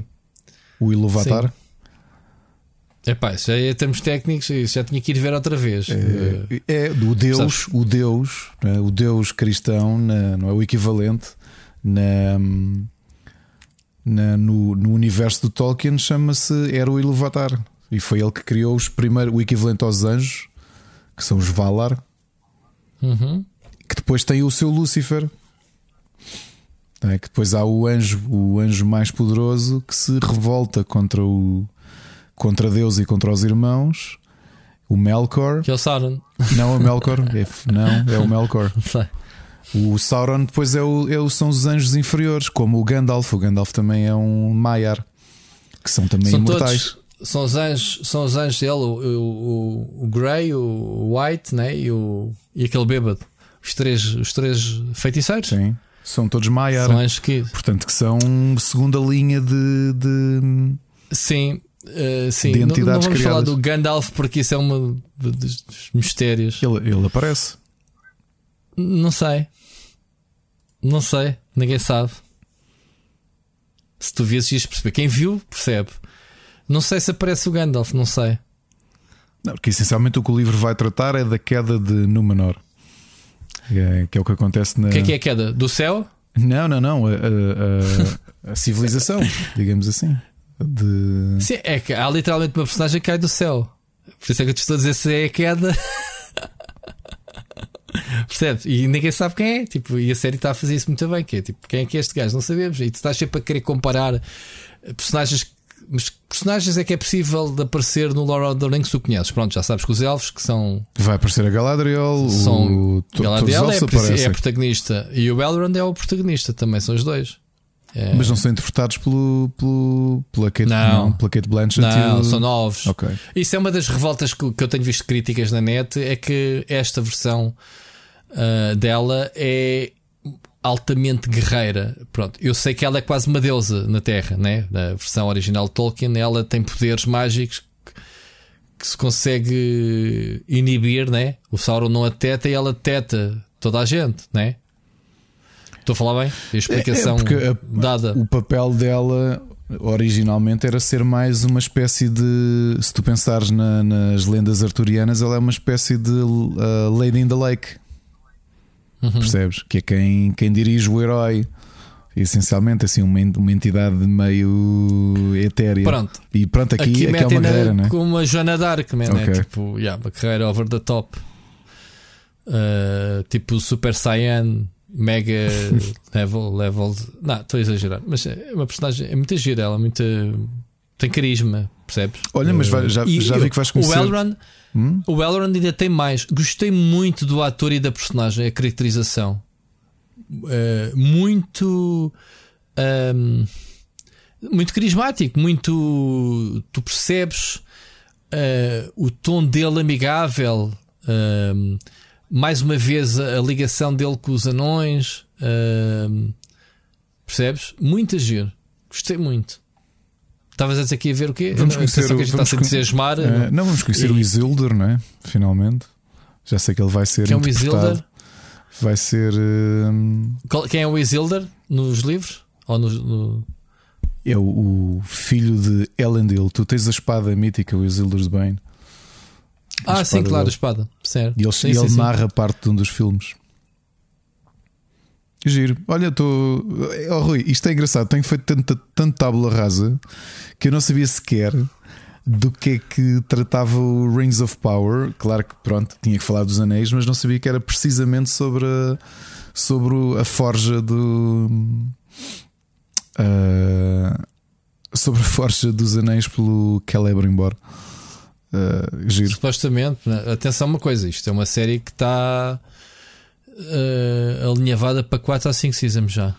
Mas gostava de ter visto o anterior. Acho que faria mais sentido. Pronto, mas eu não mando aqui nada, não é? Eh, faria mais sentido se não quisessem ir atrás à criação do mundo, pelo menos o anterior, e falar de toda a maldição da do Fëanor e da sua família, que depois compreenderias numa Oh, série oh, Ricardo, seguinte para- para ver aqui a forja dos anéis. Para já tu não, não podes investir quase mil milhões de dólares numa série e distanciar-te de tal forma que perdes o valor comercial de, daquilo que tu conheces do cinema de Peter Jackson a, a venderes a geeks, como tu. Percebes o que eu quero dizer? Opa, a Amazon não está a dormir. mas- mas espera lá, têm que mas- tardar aquilo o mais comercial possível, Oh, né? mas, mas tu, O nome Rings of Power diz tudo. Ok, Lord of the Rings. tá bem, tu- Rings of Power. Tu mergulhas logo aqui porque estão a forjar os anéis, mas para perceberes porque, porque é que o Sauron eh, leva o Celebrimbor fazer, a em- fazer podes os anéis. fazer um, Mas podes fazer isso mais à frente quando esta série se estabelecer. Tens né? voltas para trás e depois falas do pai do, a- do Celebrimbor, Porque não? ou o Celebrimbor quando Ah, era a, miúdo. série, a série tem muitos flashbacks. Flashbacks mais expandidos, não sei. Não Que sei. era antes dos Ah. anéis, quando as Silmarils foram, foram, fei- foram criadas. Agora, faz-me uma co- um bocado de confusão é o valor de investimento e a Amazon não ter conseguido assegurar os direitos. Será que tem a ver com esta mudança da Embracer ter comprado a, Não sei. a Tolkien Enterprises? Uh, pá, isto é muito estranho, não é? É, De repente, a série mais badalada já bateu recordes e tudo no no Amazon. Acho que foi a série que, claro, não era difícil. A série mais vista. Um, pá, mas isto tem que estar com valores de produção muito, muito bons. É, é, ficas a pensar, fogo, eu estou a ver isto na, na net, em streaming, a sério. Muito bom mesmo. Episódios de uma hora. Uh, muito bom. Vamos lá ver. A história ainda ficas naquela. Se calhar tu, como fã, e percebes uh, todas as personagens e isso, vais estar mais à vontade. De resto, pá, a gente ainda está aqui a apanhar bonés, porque pronto, eles estão a mostrar uh, uma coisa que fizeram muito boa, pá, não querendo ser spoiler. No Lord of the Rings, os orcs é a carne para canhão, às tantas, não é? Tipo, os gajos, os gajos até com um jarro de água matam orcs, não é? For os gajos aqui construíram orcs. Os orcs são boeda poderosos. Ou seja, um humano para matar um orc é, é complicadíssimo. Um orc, não estou a falar de um troll, ok? Estás a ver os trolls, aqueles nojentos. Então, mas era suposto os orcs, não quer dizer. Epá, uh, imagina um exército de orcs. Percebes? Bom, Uh, outra coisa, só, só para completar, é pá, os óbitos continuam tão fofinhos. São, lembras, Ricardo? São tão fofinhos. não consegui resistir. Isso era o teu filho, se caso não te lembres. sim. Com a minha cadela. Sim, sim, sim. sim. uh, os óbitos estão muito giros. Muito giros mesmo. Também. Personagenzinhas novas. Muito engraçado. Portanto, malta. Espero que não tenha sido muito spoiler. Ricardo Moncacho, se eu me estiquei, olha, uh, que seja mais appetizer. O Ricardo agora acho que ficou, vai desligar esta, este podcast ainda vai ver. Deve ter ficado não. Vou, não, porque vou ver com a Ana, porque senão ia ver, porque agora fiquei todo aceso, meu. Eu adoro. Aceso, gosto muito do Lord of the Rings, gosto muito da Hobbit, foram livros que eu li. Mas olha que acho que eles, uh, se calhar é uma, uma, análise que és tu que tens que fazer como, como conhecedor. Que acho que eles estão a respeitar bastante. Uh, uh, o universo. Olha, não sei. Eu, eu, eu, as únicas coisas que tenho visto é aquela malta que tem os, os arrepios todos porque ai, há elfos e há anões negros na série. Que horror! Porque isso tenho visto muito. Uh, que é aquelas... a, a, mim, o que eu tenho visto foi só uh, o Bruno, até foi Bruno Fonseca. Que disse: é pá, desculpa lá, Galadriel não é esta personagem, não é, não é o, o Bruce Lee, não é. Galadriel é uma senhora senhora com poderes, não é, não é uma ninja. Pronto. Isso é a crítica que eu mais vi, até foi o Bruno, é uma pessoa que eu respeito bastante. Agora, de resto, pá, não. Temos caracterização, guarda-roupa, isso, é pá, está tudo. As paisagens, as batalhas, efeitos especiais, magia, pá. Yeah. É Tolkien. Pronto, mas só o fato de estarmos aqui a ver o Isildur, não é? Que evento. Para quem, não se, para quem se lembra do primeiro filme, não é spoiler. Alguém está a narrar a história e há sim, um sim, humano sim, que corta o anel, o One Ring, o anel do dedo, do, dedo ah, do Sauron. É um humano chamado Isildur. Ok? Ok. E, e agora vamos vê-lo antes disso. Portanto, provavelmente a série vai acabar na guerra da, da última aliança. Provavelmente é aí que, que, que acaba. Uh, ah, já vi o ator que faz de Isildur. Portanto, é ele, é. ok. Já aparece, aparece sim. Boa. Aparece ver. Sim. Siga. Agora já estou a ver. Epá, porque é assim, eu não estou. Há, há, nomes que eu me passam um bocado ao Opa, lado então... e ainda não estou a apanhar. Eu, que já li isto há uns anos, às vezes pego, penso no nome e eu pera, isto é um anão, isto é um humano ou é um elfo?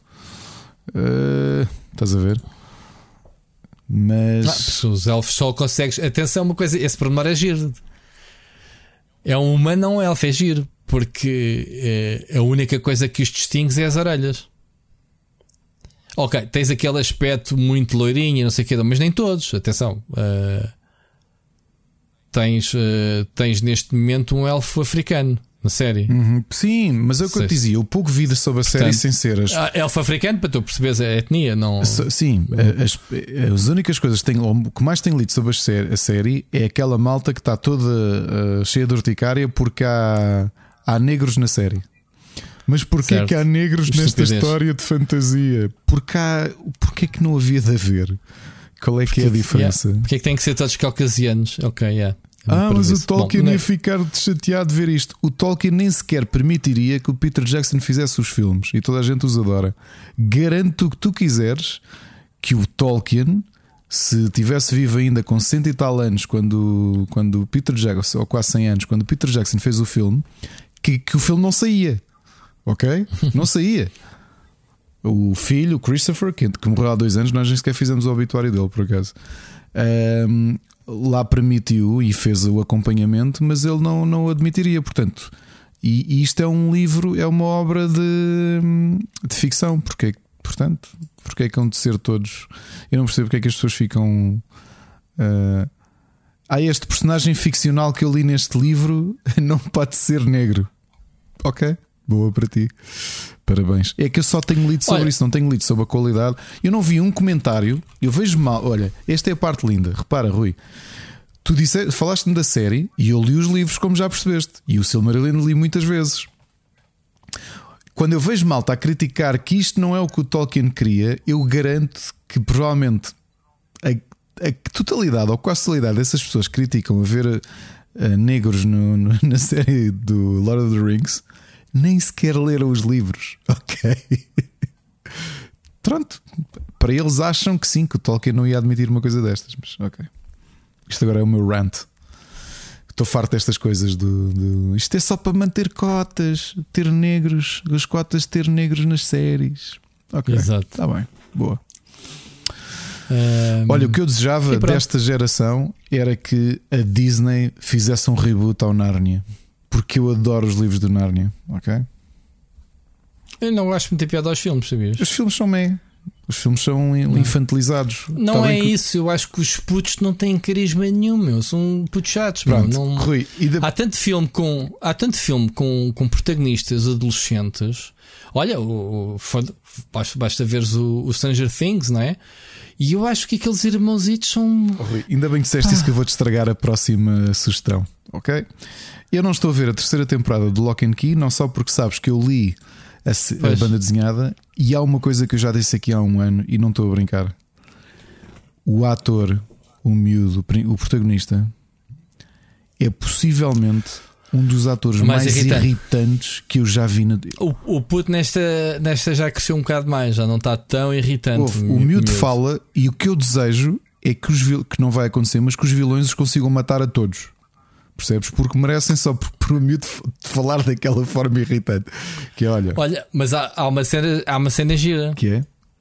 Eu vou ter que dar spoiler. A Dodge uh, encarna o, o, o, corpo do puto e o puto torna-se badass. Aí vez o puto muda completamente o estilo e diz assim: Olha, este é que devia ser o puto. Pronto. Percebes? Sim, sim, sim, sim. Estás a gostar da temporada?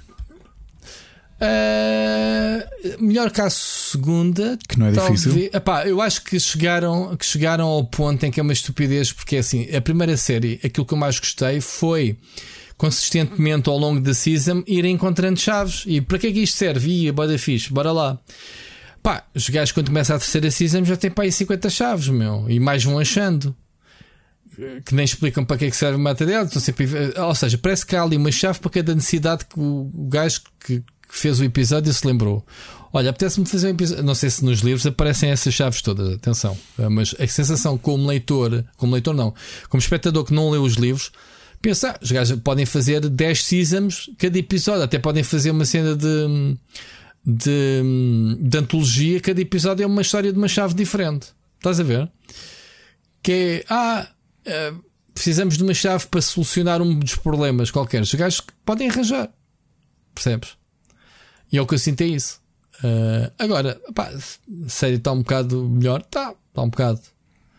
Está um bocado. Há ali personagens que não sabem o que é que eles querem fazer com elas, estão ali só porque sim. Não merece o meu investimento já, sabes? Tu há bocado estás a dizer que ainda olha, te mantens tu, até ao fim para ver a série. Eu, neste caso, já decidi. Sim, sim, vou ver, mas uh, depois para a semana, assim, se eu acabar de ver, uh, dou-te uma opinião mais. mais mais uh, fechada. Eu acho que isto é a terceira e última. Oh, Rui, já agora, desculpa mudar o assunto, mas uh, vou-vos contar uma coisa. A semana passada, quando acabámos de gravar o, o podcast, ainda ficámos uns 20 minutos acordados enquanto fazíamos exports e uploads e ficámos a ver o canal Twitch do wrestler Cesaro. Que é jogador ah, de League of Legends, é jogador que está em Silver também. E porquê é que eu me lembrei disto? Porque eu acho que ele só joga a esta hora às segundas-feiras. Eu, e ele está a jogar outra eu vez. recebi a notificação, o e-mail agora que ele estava a jogar e lembrei-me que foi exatamente o que ficámos a fazer. E portanto, um, já agora falando em wrestling, oh, Rui, desculpa, isto é mesmo não ter, não ter uhum. uh, o argumento à frente. este sábado deu o pay-per-view, o Clash, Clash, Ok. hum, Clash of the Castle. E podem contar para breve com o novo episódio do Super Finisher e vem trazer e vai trazer uma surpresa, um convidado. Boa. Significa que eu fui, fui- vou para o banco de suplentes, como estava planeado. Depende, vai depender se vais ou se, se tu sabes, tu é que vais escolher se vais para o Se banco de suplentes ou ou não. É isso. Vamos ver. Eu acho que não. Eu acho que não. Eu acho que deverias fazer. Mas Se é o convidado que eu sei que é, É, que tu me tinhas é, é, dito, senhor. não, não, não, não vou acrescentar nada e acho que vai ser muito interessante. É, é sim senhor, Dois prós. é sim senhor e se concretizar Então, vão ver aqui é uma, acho que é uma, uma- no caso português acho que não podíamos ter contratação nesta fase melhor Contratação, eh, é? exatamente. Depois Melhor logo vão. Bom. Muito bem, então olha, este então ficou prometido o melhor, o melhor, o, se calhar o melhor, mas o episódio mais curto de sempre. Não, não, eu os primeiros eram mais curtos. Pronto, dentro desta nova geração, o pessoal pensa: ah, falta de brilho, pouco tempo de podcast. Pá, malta, enjoy o que houver. Muito bom tema inicial, eu acho que exploramos bem. Temos aí o teasing para a semana. Malta, mandem, eh, lá já está. Se vocês acham que o programa é curto, mandem eh, mensagens como a do Ricardo Moncacho a propor temas, lá está, e a fazer perguntas e, e elogios e aquelas coisas que a gente gosta de ouvir. E portanto, Ricardo, gosto muito de ti. Ouvimos para a semana. Ouvimos Grande para a abraço. semana. Um grande abraço. E vamos para o Cesar agora, né? Deixa lá abrir. ok.